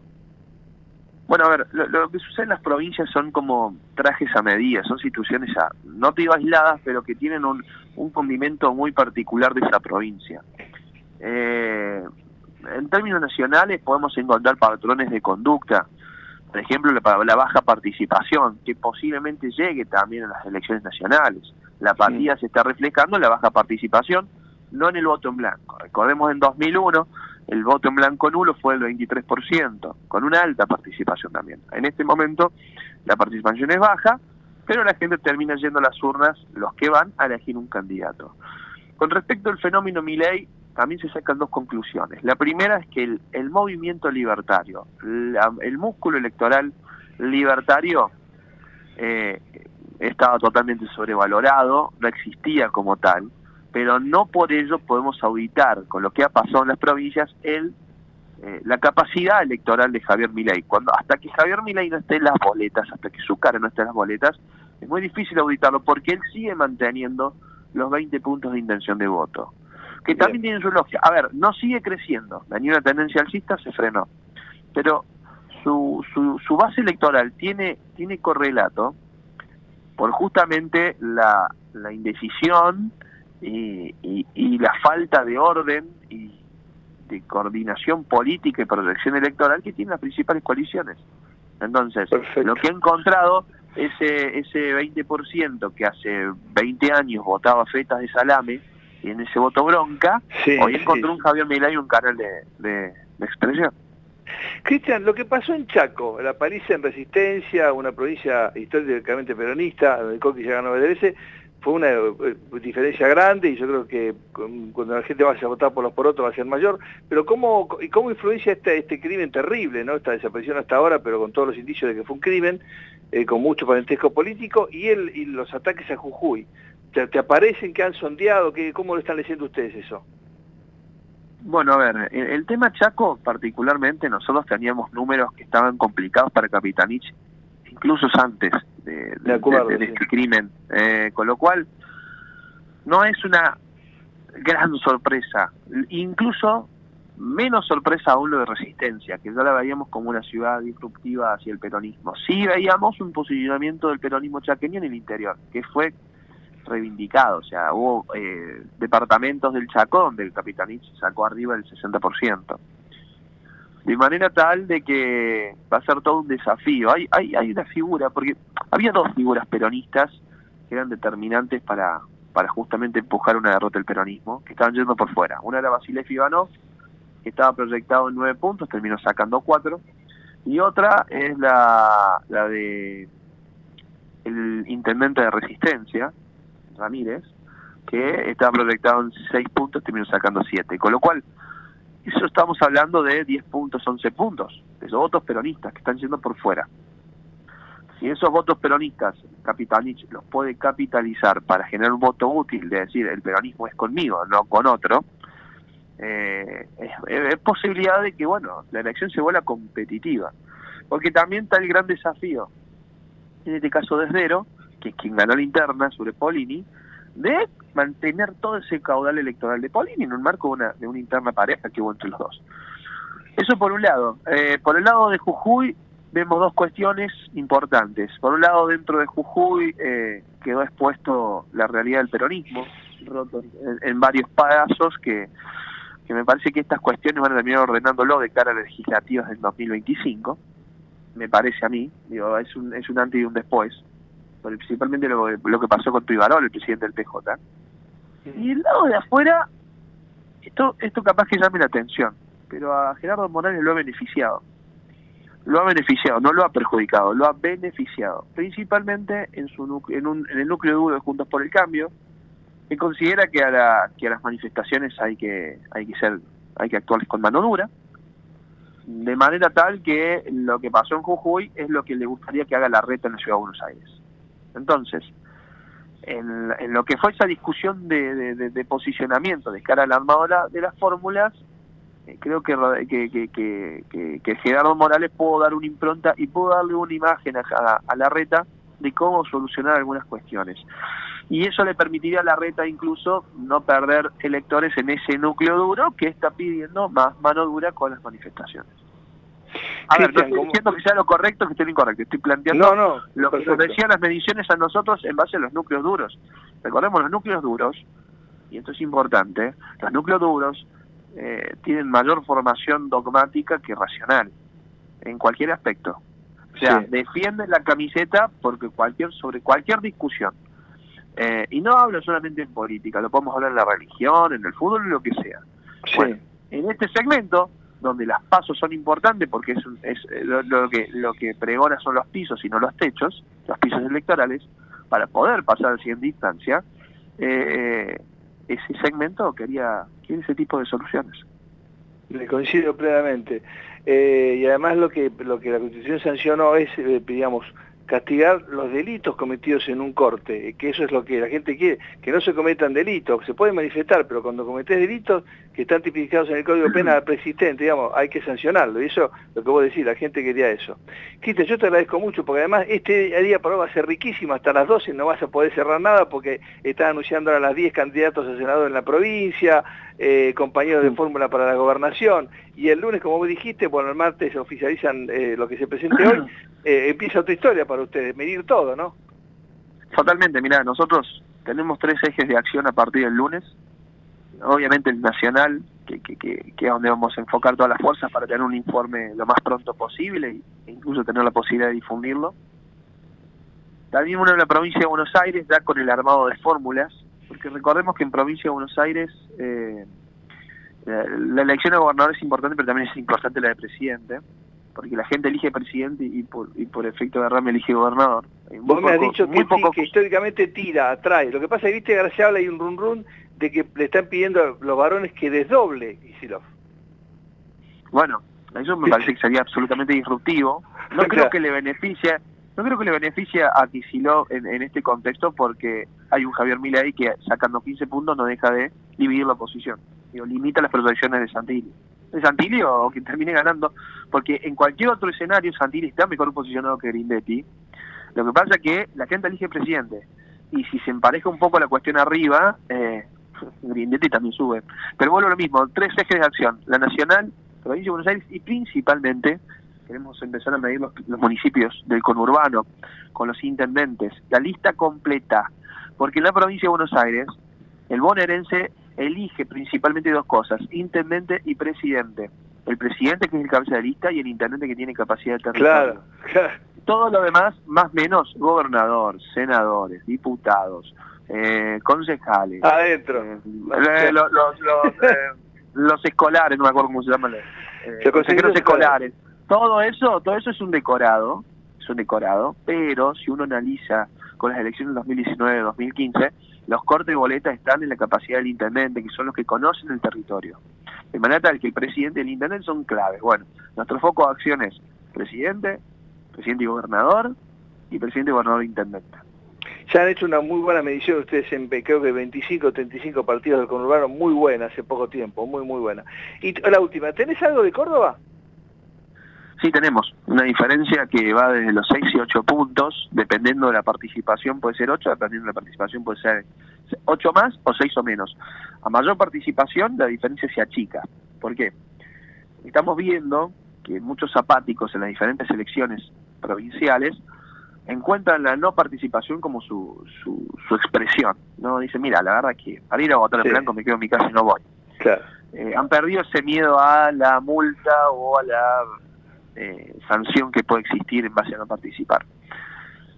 Y a, a, menor participación, mayor es la diferencia, porque voto estructura del peronismo, que gobierna la provincia, gobierna la ciudad de Córdoba, gobierna la ciudad de Río Cuarto, gobierna la ciudad de Villa María, o sea, los principales municipios del país, le permite marcar un diferencial. Entonces, mayor participación, más chica la diferencia, 6 o menos. Menor participación, que es del 60 y 69 para abajo, la diferencia de 6 8 o para arriba. Clarísimo. Cristian, un buen fin de semana, vas a tener un sábado y un domingo moviditos, este, un fuerte abrazo para toda la barra de CB Consultores y gracias por la gentileza de siempre. ¿eh? No, por favor, a disposición, gracias a vos. Gracias. Eh. eh Cristian Boutier es el eh, director de la consultora de CB Consultores, una de las más importantes para mí del país, con un trabajo serio todo el tiempo en el campo electoral en Argentina. Bueno, han pasado 27 minutos de las 10 de la mañana, ahora 12 grados 9 décimos la, la actualización del Servicio Meteorológico Nacional, 91 el porcentaje de la humedad la presión, medida en hectopascales, 1007 el viento del cuadrante noroeste a 3 kilómetros en la hora, la visita un poquito mejor, 9 kilómetros, eh, 9.000 metros, reducida por neblina. Todavía hay alguna llovizna, indica el servicio, seguramente en alguno de los eh, pluviómetros que tiene en todo su sistema de medición en la ciudad autónoma de Buenos Aires. Hasta las 11 de la mañana con Javier Martínez en la operación técnica y Aldana Romañú, que en la producción periodística estamos en Ecomedios con buenas razones. 28. 34. 58. 73. No importa si tenés 18 o 70 años, vos también podés terminar la secundaria de forma virtual y desde cualquier lugar del país. Con educación hay futuro. Conoce más en buenosaires.gov.ar barra Terminal la Secundaria. Buenos Aires Ciudad. Lanús es el primer municipio en incorporar el uso de armas no letales para equipar a las fuerzas de seguridad municipales que desarrollan tareas de prevención en zonas de alto tránsito como centros comerciales, estaciones de trenes y centros de transbordo. Queremos agentes de seguridad más preparados, especializados y mejor equipados para enfrentar el delito urbano. Informate en lanús.gov.ar.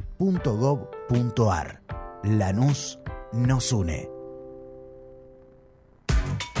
¿Qué es lo que hace a San Isidro distinto? ¿Será que vivimos haciendo obras que nos hacen vivir mejor, como la nueva senda del hipódromo? ¿Será porque seguimos haciendo megaconstrucciones? Sí, porque seguir mirando hacia adelante hace todo distinto. San Isidro, municipio.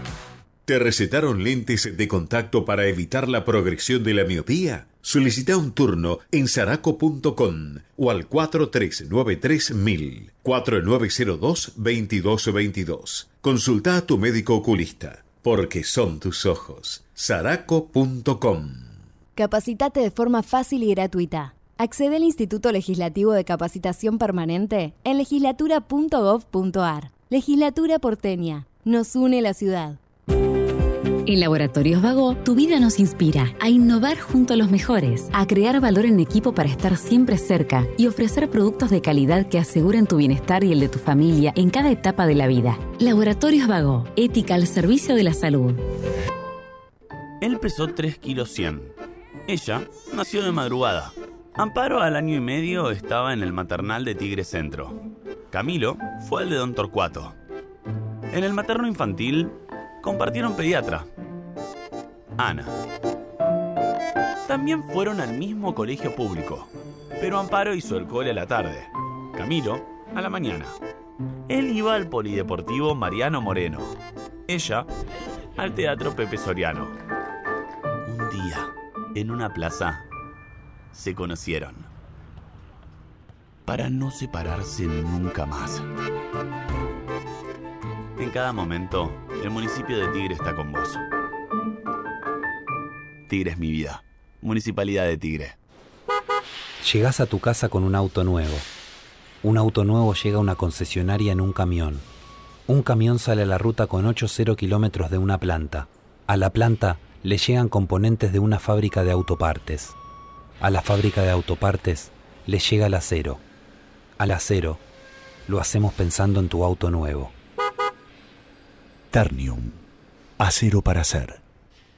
¿Sabías que todos los accidentes por inhalación de monóxido de carbono son evitables? Chequea que la llama de tus artefactos sea siempre azul. No olvides ventilar los ambientes de tu hogar todos los días, verificando que las rejillas cuenten con salida al exterior y las ventilaciones no estén tapadas ni sucias. Y controla las instalaciones internas con un gasista matriculado. Con estos consejos, proteges a tu familia. Metrogas, damos calor. La inseguridad golpea a toda la provincia de Buenos Aires. Acá, en Vicente López, tenemos la convicción de combatirla todos los días. Por eso desde hace años venimos sumando tecnología a favor de la seguridad. Porque cuantas más cámaras y puntos seguros tengamos, más rápido podemos prevenir y actuar ante los delitos. Tu seguridad, nuestra prioridad.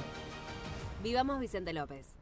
Naturgy te recuerda que alterar las instalaciones de gas de la distribuidora o un medidor de gas representa un potencial alto riesgo para la seguridad de las personas y para sus bienes materiales, además de constituir un delito. Por ello, las instalaciones de gas solo pueden ser manipuladas por personal autorizado por la compañía. Si sos testigo o tenés conocimiento de estas irregularidades, te pedimos que hagas la denuncia. Si preferís en forma anónima al 0810-333-6862 o por mail a denuncias.naturgy.com naturgy.com.ar. Cuidémonos entre todos. Somos Merck, una compañía vibrante de ciencia y tecnología. Presentes en Argentina hace 93 años, brindamos soluciones que ayudan a crear, mejorar y prolongar la vida de las personas. Somos mentes curiosas dedicadas al progreso humano.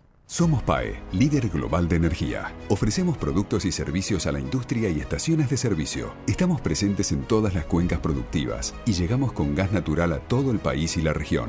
Producimos petróleo, GLP, energía eléctrica y renovable.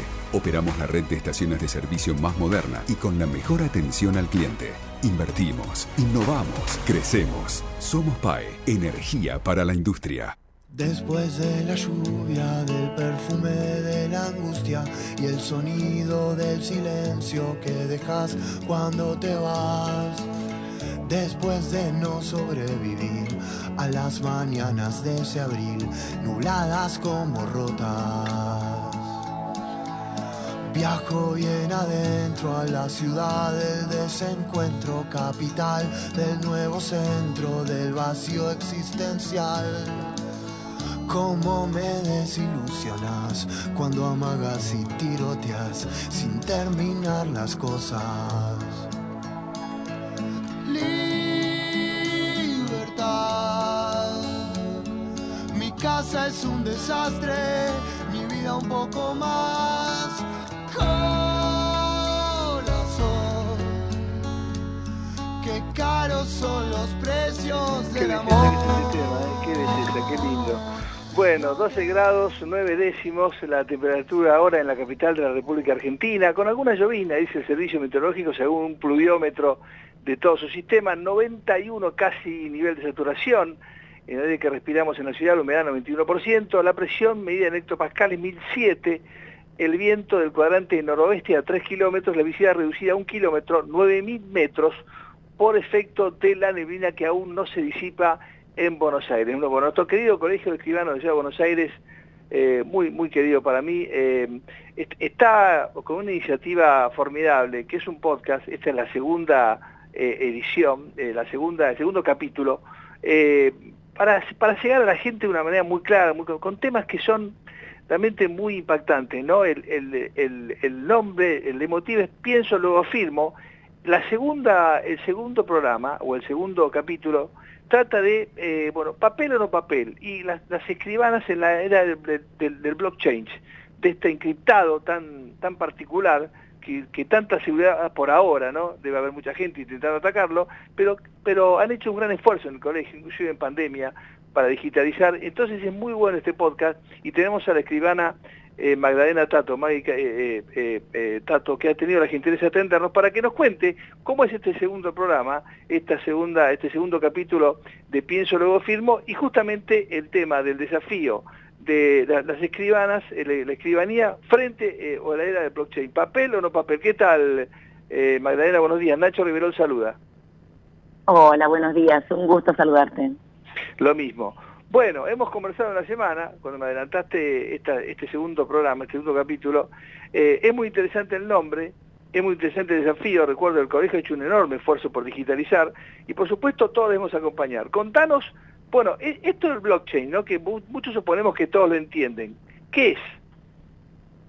No, el blockchain es un sistema de registro descentralizado, es decir, no hay una sola persona que, es la que hace las anotaciones. Voy a tratar, digamos, de bajar lo más al llano posible, que es además la idea que tiene el podcast, bajar todas las cosas al llano. Eh, sino que es descentralizado, hay distintas computadoras alrededor del mundo, es una red abierta que realiza estos bloques, que es donde todo queda anotado, y el último asiento del bloque es el primer asiento del bloque siguiente para que se pueda hacer una cadena. Por eso se dice cadena de bloques, que sería el nombre en español. Claro. Eh, y la verdad es que es un registro, no es digamos, yo puedo subir la información a blockchain y decir, bueno, el 7 de mayo de 2023, esto lo subí yo.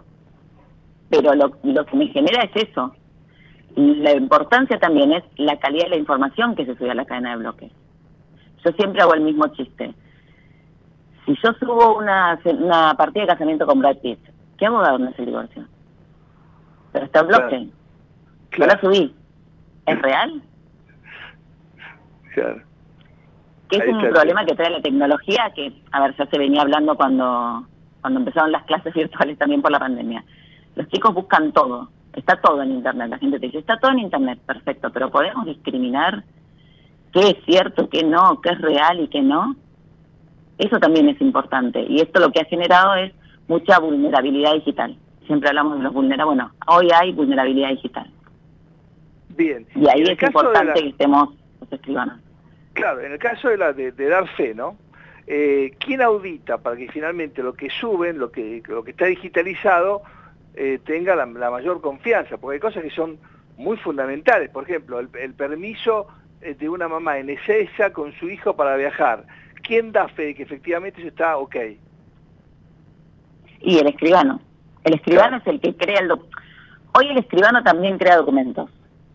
Y los, la gente está acostumbrada a asociarnos con el papel. ¿Por qué? Porque toda la vida fue a la escribanía y se llevó algo, algún papel. O a veces, de manera efectiva, bueno, por ese papelito me vas a cobrar. Entonces, la realidad es que nosotros desde 2019 podemos dar lo mismo en papel o digital. Porque la realidad es que el- la digitalización ya viene hace rato. En el Estado había empezado con la participación en licitaciones, expediente digital, cuando arrancó el TAD, el TAD Nación. Y los escribanos hicimos ahí para dar respuesta. Para nosotros no importa en qué soporte lo dé. Lo importante es lo que yo doy. Y ya estamos ahí. Claro. Y, y hablar de cómo fue la digitalización. Yo seguí todo el proceso, pero contar a la gente cómo fue digitalizar parte de los trámites que antes, como decís, yo me llevaba un papel, yo me llevaba un testimonio, algo me llevaba de la escribanía. Ahora, ¿cómo es? Sí, en verdad empezamos, lo que, lo que hicimos fue traspolar todo lo que es papel, esto fue un desarrollo eh, particular que hizo el mismo colegio, que hicimos con el departamento de cómputos del colegio, eh, tener todas las hojas que la gente estaba acostumbrada a llevarse en papel en digital. Yo hoy te doy una, a ver, la gente por ahí esto lo ubica, quien tenga su título de propiedad sabe que la foja tiene una filigrana verde, o lo ve y es verde. Sí. Bueno, yo te lo voy a dar digital y vas a tener la misma filigrana verde. O sea, fuimos a los detalles para que sea amigable. Tienen, todas las hojas tienen colores para que la gente no sienta, no se sienta tan abrumada cuando vos lo que le das es un, le mandas un mail. Si no te preocupes, ahora el poder te lo mando por mail. Por ejemplo, un poder judicial, que hoy todos los expedientes son digitales. Yo no se lo voy a dar al señor papel para que después lo escanee, para que se lo dé al abogado, para que el abogado lo suba. Se lo mando digital al abogado y ya está la tecnología nos trajo agilidad en el trabajo. La tecnología nos viene como una herramienta más que me ayuda a poner la cabeza en lo que importa, que es en solucionar y darle forma jurídica a la situación que vos me traes.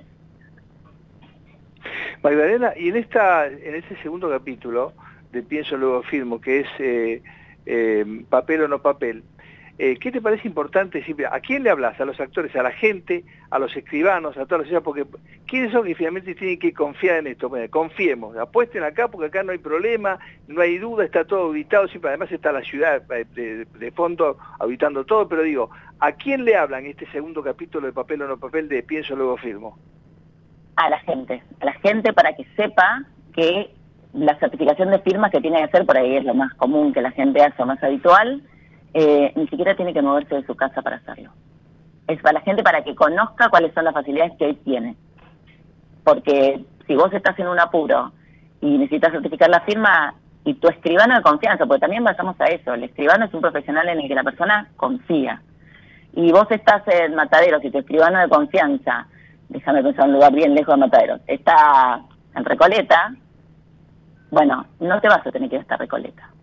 Hacer una videollamada, en cinco minutos te lo soluciono. Y eso hoy, en los tiempos que corren, es genial.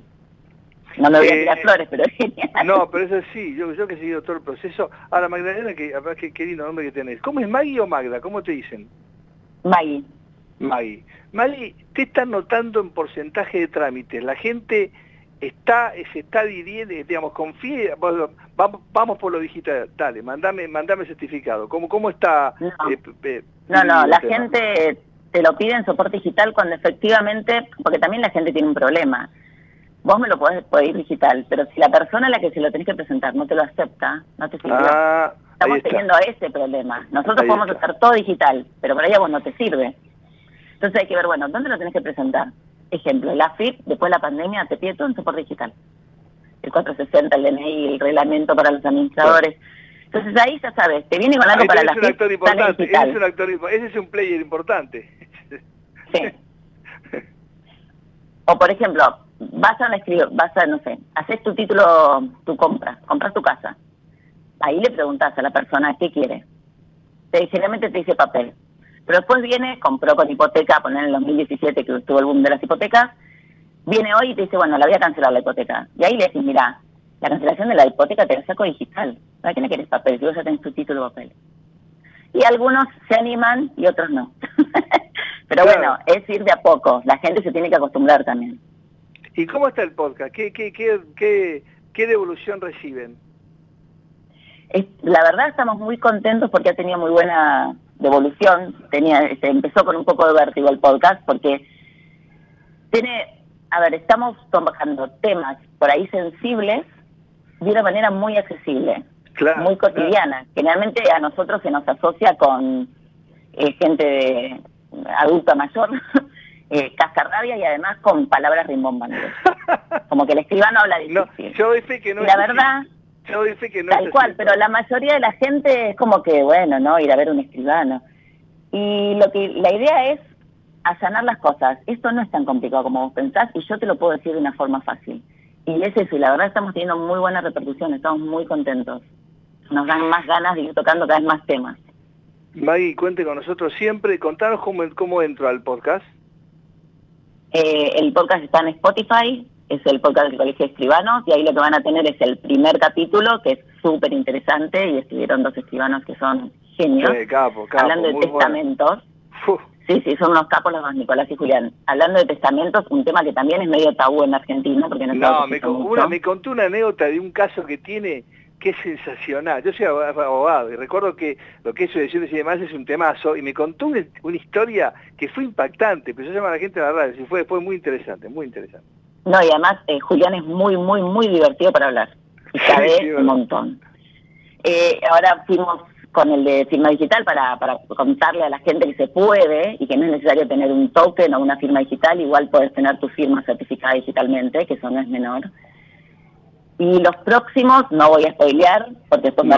pero son también súper interesantes y habla gente que es muy amena. Y eso es importante, que puede bajar el contenido y, decirlo de una manera clara. Vos también, Maggie. Doy fe que son muy, muy, realmente muy, muy, muy amigable, muy grato escucharte. Eh, pienso, luego firmo, muy fácil, lo pone y salta por todos lados. ¿eh? No, no, no, es muy trabajoso encontrarlo. Buen fin de semana, gracias por la gentileza, un saludo para toda la barra del colegio y siempre a las órdenes. Gracias. Gracias. Eh, Magdalena Tato, escribana, hablando del segundo capítulo del podcast del Colegio de Escribanos de la Ciudad Autónoma de Buenos Aires. Pienso, luego firmo. El primer capítulo fue eh, Testamento, apasionante, apasionante, cruza la vida de todos, ¿sí? Eh, y el segundo es papel o no papel en la era del blockchain. Mirá qué tema. Faltan 14 minutos para las 11 de la mañana, tenemos 12 grados 9 décimos, alguna llovizna, neblina en la ciudad autónoma de Buenos Aires, fin de semana en Ecomedios. cuando amagas y tiroteas sin terminar las cosas.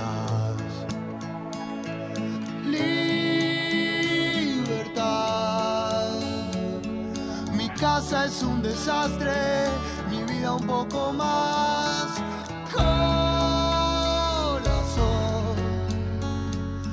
Qué caro son Muy bien, nos vamos a la ciudad de Mar del Plata, en Buenos Aires neblina, un poquito de llovizna, 12 grados 9, eh, un poquito de reducción en la visibilidad, 9.000 metros.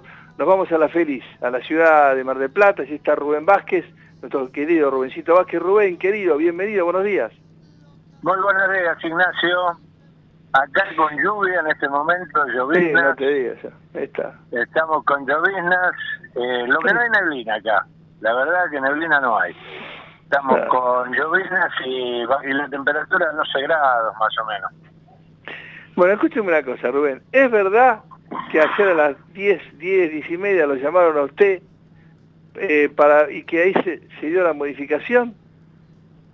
Eh, bueno, no, no, no me andar demasiado. La verdad es que fue insólito. Me podía haber Yo creo que falté opinar yo nomás. Exactamente. La verdad que un desastre. Los muchachos estaban descontrolados. Si querés arrancar por Mar del Plata, ¿cómo está cer- Porque te queda todo un día, ¿cómo está cerrando todo ahí? Marcelo me dijo, viste, Marcelo me dijo, mira, hoy todo el día abierto el tema de justicia electoral. ¿Cómo está, cómo cierra Mar del Plata y de ahí arrancás, seguir con provincia y demás? Porque ahora viste el rum rum, que dicen que le están pidiendo los varones del conurbano a Axel que desdoble Buenos Aires, pero arrancá por Mar del Plata, dale. Bueno, Mar del Plata te cuento que no hay grandes novedades a partir de la definición de, de Montenegro de ser candidato. La cosa se calmó en lo que tiene que ver a Juntos por el Cambio. Eh, ya está definido quién va primer concejal, eh, va, eh, va a ser un hombre de confianza del PRO.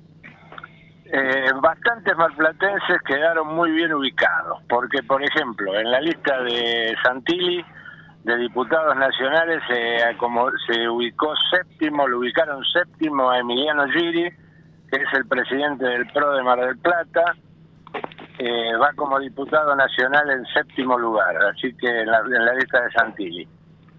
En la lista de, de Patricia Bullrich, eh, que iba, sonó hasta último momento Maximiliano Abad como candidato a vicepresidente, quedó como eh, candidato en primer lugar a senador de la senador nacional por la provincia de Buenos Aires. Así que los marplatenses por ese lado se lo fueron acomodando bien. Por otro lado, bueno, se sabe ya que el, lo, en el- lo que es una incógnita todavía es qué va a pasar en, en frente de todos, ahora Unidos por la Patria, eh, que le, le- le han cambiado el nombre los muchachos y me confunden, porque hay huevo frito. una... ¿Cómo? Acordate del huevo frito. El huevo frito, sí, sí, sí. Bueno, la UP, como le dicen. Eh, ahí lo que ha ocurrido es que el partido vecinal de Acción Marplatense eh, llegaron a un acuerdo y se sumó a, a la gente de Raberta. Lo que pasa es que los muchachos hacen cuentas matemáticas y me parece que se están equivocando. ¿Qué pasó? Cuando fue las elecciones de eh, para para intendente hace cuatro años salió Montenegro primero a cinco puntos quedó Raberta y el y el partido vecinal sacó unos ocho puntos más o menos. ¿Qué pasa? Los muchachos se pusieron a ese número y dicen, che, pará, si sumamos a Raberta con, con Gustavo Pulti le ganamos a Montenegro. Sí. Lo que se están olvidando ellos es que en la última elección el partido de Pulti sacó tres puntos en las que fueron legislativas nada más. Y Roberta perdió por más de 50.000 votos con Montenegro. con Montenegro, con la lista de Juntos por el Cambio. Entonces no va, no le va a darlo matemáticamente los números. Esto no quiere decir que ya la tenga ganada Montenegro, pero vio todo Ahora, indica Rubén. que va a estar arriba del 50%. Una pregunta, una pregunta. ¿Por qué Pulti no lo escucha a usted? En serio digo, pues, porque usted le ha, le ha hablado a Pulti. Usted sabe, yo, yo le voy a confesar algo. El día que el día que me enteré que había que, que habían hecho ese acuerdo, le mandé un mensaje a Gustavo Pulti a su WhatsApp y le dije, Gustavo, volvés a cometer el error por segunda vez. Cuando te tenías que haber aliado no te aliaste y ahora que no te tenés que aliar te aliás. Insistí, claro. Y bueno, me, me contestó con un, bueno, ya vamos a ver qué pasa, todavía no está definido. Sí, ya está, ya firmaron el pacto hace dos días. Está, lo que no está claro, si van a competir entre sí en la interna de, de Unidos por la Patria, si van a ir juntos, ¿Cómo queda la cosa? Porque sí le han presentado ya la lista de Manino Iriarla, de la era lista de... El, de referente, el referente del Cioli, de, de no, del Correo Argentino. Está Ah, del correo argentino, está correo. Raberta era ese. Este, Roberta está en el ANSES y maneja PAMI también, por supuesto. Acá todos los que están en, las- en los cargos nacionales están, son todos de Roberta. Este, ¿Viste, ¿Viste la publicidad de Nat eh, con el, el, el tema de Bahía Dín de- del PAMI? A mí me dio vergüenza ajena. Sí, la verdad que sí. La Qué que caradura sí. que, qué caradura que son, Dios me libre. Qué caradura que son. Son increíbles. Bueno, eh, así que la cuestión está a, la- a ver qué es lo que pasa, eh, si es que van a ir enfrentándose, si van en una lista de unidad. Todavía eso no está claro. Anoche todavía no se sabía nada. Eh, así que habrá que esperar a ver qué es lo que van a hacer. Si se van a pelear entre sí o si van a ir juntos este, en, la misma lista lo que pasa que la verdad que lo de Gustavo Pulpi hace una semana atrás lanzó su candidatura como intendente. A los dos días se anunció que iban a hacer un acuerdo con Raberta y ahora no se sabe qué es esto que están armando. Lo que pasa, alguna versión que está circulando es que Raberta podría ir en una lista eh, nacional o hasta se me rumorea que puede ser la, la vice de Kicillof pero hasta que no se sepa eso no no no sabemos bien qué es lo que está pasando acá en lo interno. Claro, queda un día. Eh, y, es importante. ¿Vos ves alguna posibilidad de que eh, efectivamente eh, Kicillof desdoble Buenos Aires o no? Mira, a mí me da la impresión que como quedaron las listas ahora no no va a ser de doble. Eh, lo que me parece que si iba de la lista de que anunciaron con bombos y platillos Guado Mansur, ahí sí hubiera desdoblado, me parece. Porque la fórmula esa era totalmente perdedora. Ahora esta tiene alguna chance de, de arrastrarle votos, a, o, me- o mejor dicho, Kicillof le va a arrastrar votos a la lista esa de masa, ¿no? Así que ahí me parece que, que van a estar juntas las boletas. Vos contaste algo muy, muy, muy, muy interesante, que Montenegro, eh, junto con Vicente López, el único caso que van las dos boletas de juntos en la interna. Exactamente, son dos casos.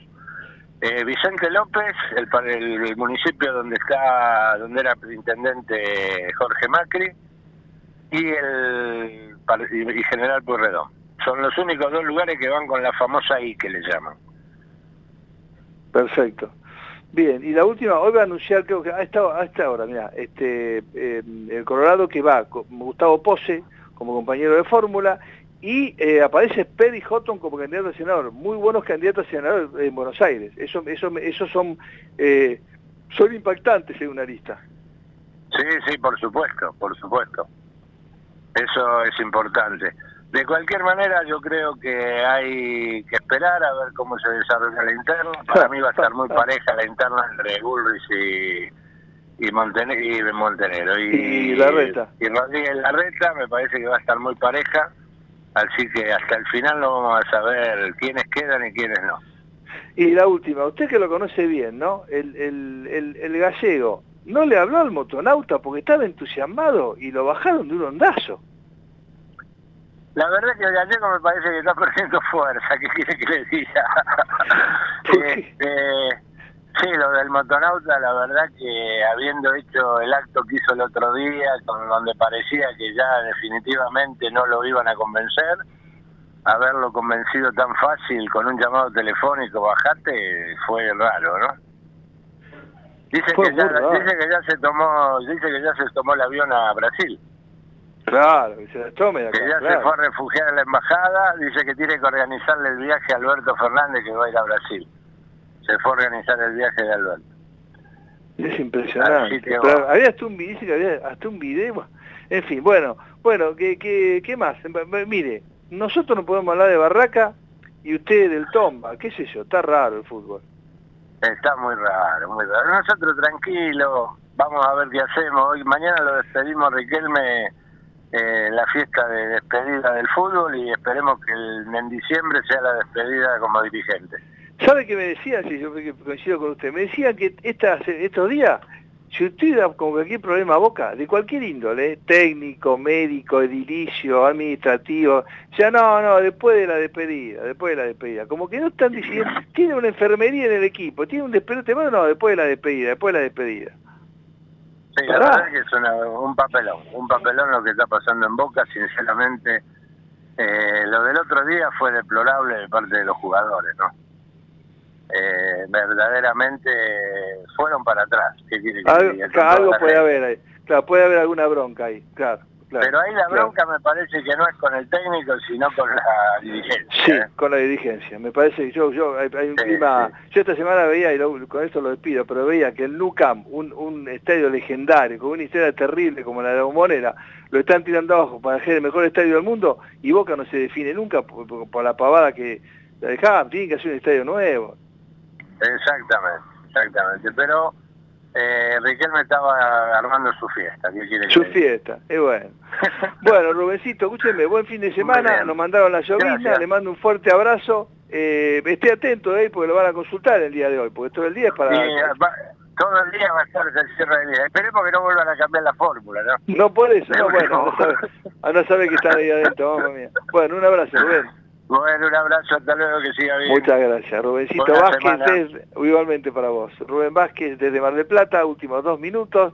Eh, eh, a ver, pon un poquitito de, de Tambiónica, dale, Javier. Qué caros son los precios del amor. No te encontré en el y secuencia de terror y soñé pasiones locas con vos. Y simplemente pasa que tengo ganas de verte. Y simplemente pasa que Muy bien, eh, llega el momento del pase. Entonces, en, segundos todo será territorio de la picadita de los sábados.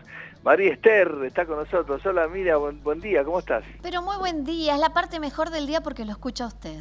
No, mismo digo, qué, qué piropeo, también, qué alegría escucharte. Y bueno, hay que hacerse un poco de mimos porque estamos con tanta locura que un poco de, buena onda entre la gente viene bien. ¿Vos anoche te fuiste a descansar temprano o estuviste hasta última? Porque si te fuiste a descansar temprano, hoy cuando abriste los ojitos dijiste, ¿qué pasó acá? No, no, no, estuve hasta último momento persiguiendo el auto de masa.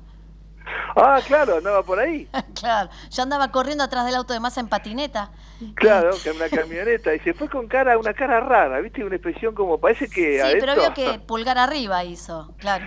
Sí, pulgar, arriba, mamá mía, mamá mía. Pero es, la, es, la, argentinidad de esto. Si uno le explica a gente de otros países cómo puede ser que en menos de dos horas tengamos distintas listas, bueno, es parte de nuestra esencia. Y que además el otro ya, se fue a Brasil, me decía Rubén Scioli. O sea, hasta hace un día era el hombre que era, y, no me bajo, y no me bajo, y no me bajo, listo. Y me bajé, es así. Me bajé. Pero es que en este país las palabras son así, se las lleva ya ni el viento, la brisa se la lleva. No, lo que me impacta a mí, y después te dejo tranquila, es lo que le dije, lo que le había dicho más a, Cristina. Mirá que yo te banqué, si me cagás acá salgo y cuento todo. Bueno, pero amigo, eh, eso está dentro de las negociaciones, claro. Eh, usted sabe que hasta las 12 de la noche de hoy están las carpetas en la mano este, claro, las viromes en la mano y los recuerdos de las familias, los enojos, los portazos, los ahora me juego con otro, ahora pongo la plata de la campaña con otro. Los placares, los placares. Olvídese, ahora sabe las amenazas, los, todo lo que puede venir de acá a las 12 de la noche. Y es más, usted no deje de atender el teléfono porque a lo mejor lo proponen para alguna lista. Bueno, me dejó Nachito, se fue Nachito este, quedé hablando sola, como las mujeres, ¿vieron con los hombres cuando no las escuchan? Bueno, eh, volvemos con Nachi, Javi, se cortó. Bueno, entonces, claro, es lo que yo decía, lo están llamando a Nacho para la lista. Bueno, Nacho, si me estás escuchando, vos aceptá lo que sea y yo voy como, como lo que quieras, prensa, asesora, lo que sea. Bueno, nos vamos a, a la tanda y después sí empezamos con la picadita de los sábados. Desde Buenos Aires Transmite LRI 224, AM 1220, Ecomedios